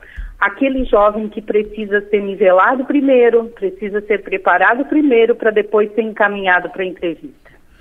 Perfeito. Uh, como acontece essa paeja no sábado? Adelor, essa paeja vem assinada pelo Criciúma Esporte Clube junto com a Abadeus. Opa. E nós é, temos a grata satisfação aí de já estarmos é, na 14 edição. Ela vai ser em drive-thru e nós, é, os patrocinadores ouro que assinam a Paeja junto com a Abadeus e com o Criciúma Esporte Clube é o Giasse Supermercados, a Cicred e a Unesc. Então, nós temos muita satisfação e gratidão por todos os patrocinadores prata, os patrocinadores bronze e os patrocinadores da cota ouro e queremos também dizer que esses ingressos, eles ainda estão à venda de forma online e no físico também, tá? Sim. De forma online lá no, no site da Abadeus, você pode acessar lá e, e adquirir o seu bilhete e no dia retirar o combo. O combo compreende uma marmita de paeja, uma de uma marmita de salada, um bolo de pote e um refrigerante. Então isso quer dizer que é uma refeição completa, né, Adelor? Claro, claro. Perfeito. E, e, e com o sabor de sempre do chefe Sadi e de todos os seus voluntários. O chefe Sadi é o nosso colaborador voluntário aí de 13 paejas. Estamos na, na 14 Sadi Kubisky, gente boa. Gente boa. Exatamente. Exatamente. Chile, muito obrigado pela sua participação aqui, parabéns pelo trabalho que fazem aí, na, que vocês todos, né, esse time todo liderado por ti faz aí na, na Badeu, sucesso e energia, e que essa paeja seja coroada de pleno êxito. Abraço. Obrigada, Delor. Um forte abraço e reforçando aí, adquiram ainda os ingressos restantes em eventos.abadeus.org.br ou no telefone 3462-2080. Muito obrigada, Delor. Um bom dia, uma boa semana e um forte abraço aí a todos que nos ouvem. Deus abençoe. 9 horas e 19 minutos. Obrigado, Chile. 9 e 19. Uh, quero chamar a sua atenção, hoje, 19 horas, mais um parlatório, a nossa live de toda segunda-feira. Eu, o Piara e a Maga vamos falar sobre o debate de ontem, vamos falar sobre os movimentos na eleição em Santa Catarina, segundo turno para governador, para presidente, o debate de ontem, próximo debate e os últimos fatos, acontecimentos. Parlatório, hoje, 19 horas, nossa live de toda segunda-feira. Você vai acompanhar o áudio aqui na sua maior, né? Poderá acompanhar o áudio aqui e em vídeo no 48 e no YouTube do 48. Ok? Dica da Clínica de Olhos de Araranguá. Olá, ouvintes. Essa é uma mensagem da Clínica de Olhos São José de Araranguá. Hoje vamos conversar um pouquinho sobre a catarata. Muitas pessoas já escutaram sobre a catarata como uma doença nos olhos que causa diminuição progressiva da visão, mas poucos sabem realmente do que se trata. No olho, para ajudar na formação da visão, há uma lente chamada cristalino. O cristalino obrigatoriamente necessita ser transparente para que a luz passe facilmente através dele e atinja a retina. Quando o cristalino perde a transparência, nós estamos de frente com a catarata. Isso é bastante comum com o avançar da idade, pois o envelhecimento do cristalino acontece naturalmente. Então, conforme o tempo vai passando, há uma perda progressiva da transparência do cristalino. Por isso, quem tem catarata vai perdendo a visão gradualmente já que a entrada de luz nos olhos vai ficando cada vez mais difícil. Prestem atenção que estamos falando sobre o tipo de catarata mais comum, mas o uso inadvertido de alguns medicamentos podem também induzir a formação de catarata. Então não use medicamentos e principalmente colírios sem o conhecimento do seu oftalmologista. Outros fatores aumentam as chances da doença. Por exemplo, exposição excessiva ao sol e a raios ultravioleta, além da luz azul visível. Hábitos como fumar e consumir bebidas alcoólicas, ter lesão ocular ou doença na parte interna do olho. Portanto, Definimos a catarata como a perda da transparência do cristalino que pode ser causada por vários motivos, mas principalmente pelo avançar da idade. Podemos imaginar esse processo como uma caixa de câmera. Se você a tampa totalmente, você não enxerga com nitidez a formação da imagem. É a mesma coisa com os nossos olhos. Essa caixa de câmera é como se fosse o nosso cristalino. Sem ele, não conseguimos ter a formação da imagem na retina. E aos poucos, a visão vai ficando mais embaçada chegando até aos casos mais avançados cuja formação da imagem não existe mais e a pessoa parece ver uma névoa diante dos olhos. Com a catarata, o paciente pode apresentar sintomas como perda gradual da visão, sensibilidade à luz, visão dupla, dificuldade para ler, dirigir e andar, e até mesmo alteração da percepção de cores. Se você se identificou com algum desses sintomas, não hesite em procurar um oftalmologista. Em nome da Clínica de Olhos São José de Araranguá, esperamos ter esclarecido o que é as causas e os sintomas da catarata. Até mais. Muito obrigado, sucesso energia, obrigado pela dica. Falando em dica, você está construindo? Mobiliando, decorando, reformando? Está mexendo na sua casa? Enfim, um, o local adequado para você definir novo mobiliário, material de construção e definir por compra melhor e tal, é a Feira Casa Pronta que começa depois de amanhã em Criciúma, mais uma casa pronta, é o espaço perfeito para encontrar os melhores, os melhores produtos, os melhores fornecedores com as melhores condições de compra. A Casa Pronta, 20 anos, 20 anos de atividade, 20 Casa Pronta e 20 eventos de sucesso, sempre um sucesso. A equipe do, do Ville, a equipe do Ville Bax e da Jaque Bax uh, essa equipe trabalha o ano inteiro para fazer a casa pronta perfeita, como sempre acontece. Jaque, bom dia. Jaqueline Bax, como é que vai? Bom dia, Delor. Já está contratado como menino propaganda da Casa Pronta. Obrigado. Prazer tê-la conosco aqui, a Jaque, que é diretora da nossa Casa Feiras e Eventos, organizadora de mais uma Casa Pronta. Como é que está a expectativa? O que, que vai ter de novo para o evento desse ano, Jaque? Alô, Jaque? Perdi o contato. Ela veio aqui, me deu, me deu o cargo, me deu o emprego e foi embora. A Jaqueline Bax é filha do Vili e ela é, eu digo sempre que é, ela é o, o Vili de saia, porque ela tem, ela tem todo o jeito do Vili, tem a, a, a energia, do, tem a, o, o entendimento do, do Vili Bax, que é um craque na realização de feiras e eventos, e eh, vivendo num outro tempo, ela tem a energia do, do Vili Bax. Então os dois ali, pai, pai e filha, eles têm uma, uma sinergia, eles têm uma, uma sintonia que é perfeita. Ô Jaque. Oi. Agora, agora sim. Eu... Tudo bem? Agora vai. Tu estás agora Tudo no. Jóia, tu estás no pavilhão? Estamos, estamos desde cedo, né? Desde a semana passada, o pavilhão José Jaiconde virou a nossa casa, né? É, Porque a gente tem que estar aqui sempre, né, Adelor? Todos os cuidados e coordenando e, e, e, orientando todos os expositores que estão aqui montando já há quase 10 dias em montagem da Feira Casa Pronta. Ô, que me fale quantos expositores, uh, o que, que vai ter de novo na Casa Pronta desse ano? Vocês sempre trazem algumas no novidades, inovações e tal. O que, que vai ter de, de, de novo para a feira desse ano?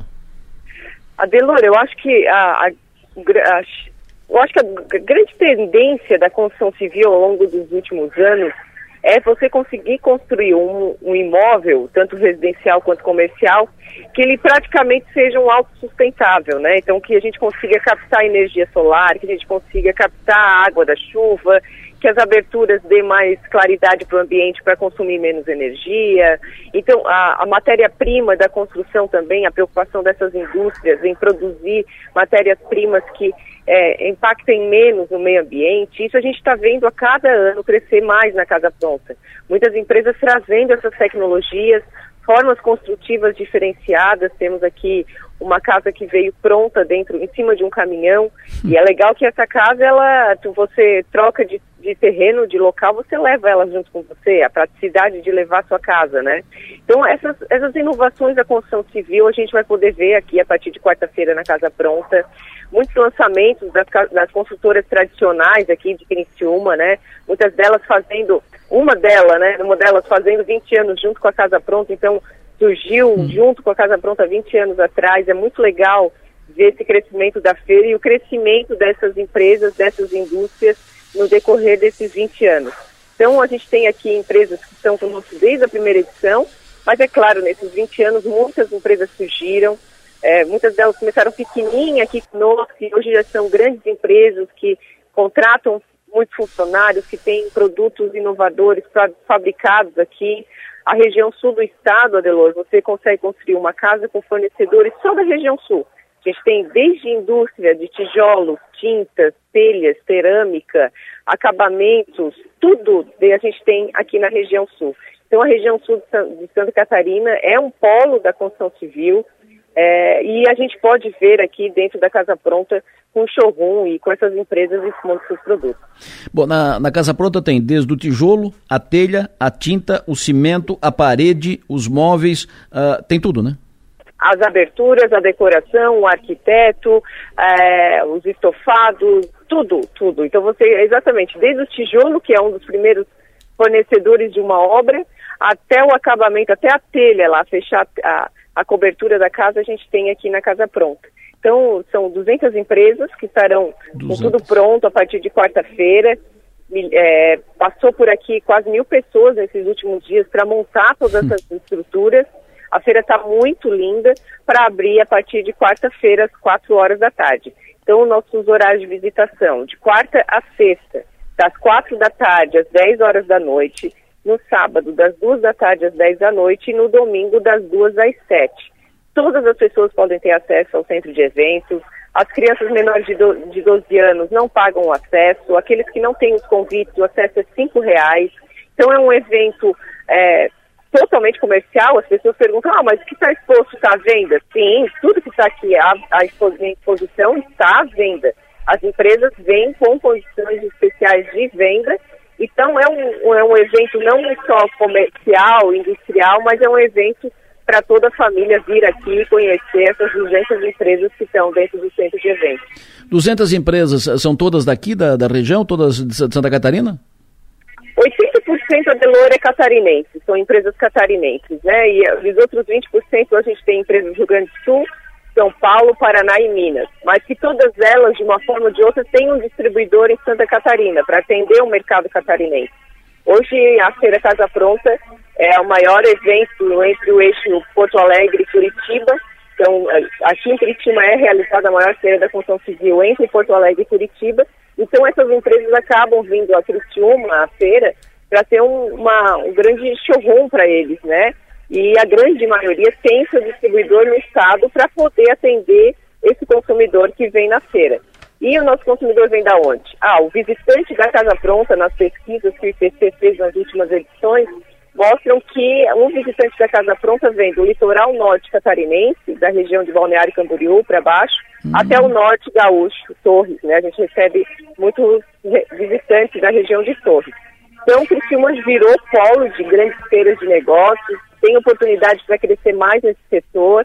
Nós estamos vendo a cada ano o setor hoteleiro se qualificando mais, o Criciúma com qualidade, gastronomia também, né? A gente tem muita gastronomia boa, não só em Criciúma, mas em todos os municípios da região, que mostram que Criciúma pode, pode e está se tornando um grande polo de feira de negócios no estado de Santa Catarina. Maravilha, Jaque. Parabéns. Até quarta-feira estaremos aí com, com vocês todos na abertura da, da Casa Pronta. Sucesso e energia, que seja um grande evento, certamente será. Obrigada, Andelora. Aguardamos então todos os ouvintes da Rádio São Maior. Grande abraço. Maravilha. Jaqueline Bax, diretora da nossa Casa Feiras e Eventos, organizadora da Feira Casa Pronta. Casa Pronta, são duas centenas de empresas expositoras comercializando o que há de melhor no mercado, um evento com toda a estrutura e facilidade. Eh, você, por acaso interessado, quer saber mais? Então acesse feirascasapronta.com.br. Feiras Casa Pronta, feiracasapronta.com.br. Ali você vai conhecer programação, detalhes e tal, tal, tal. Com este assunto, com esta boa notícia, a Feira Casa Pronta, que abre na quarta-feira, quatro da tarde, a cerimônia oficial, e aí a feira já fica pronta, aberta ao público. Com esta boa notícia, eu fecho o programa de hoje, desejando a todos uma ótima semana. Lembrando sempre que o nosso papel nesta vida é ser e fazer feliz. Volto para o ar seis da tarde no Ponto Final. Bom dia.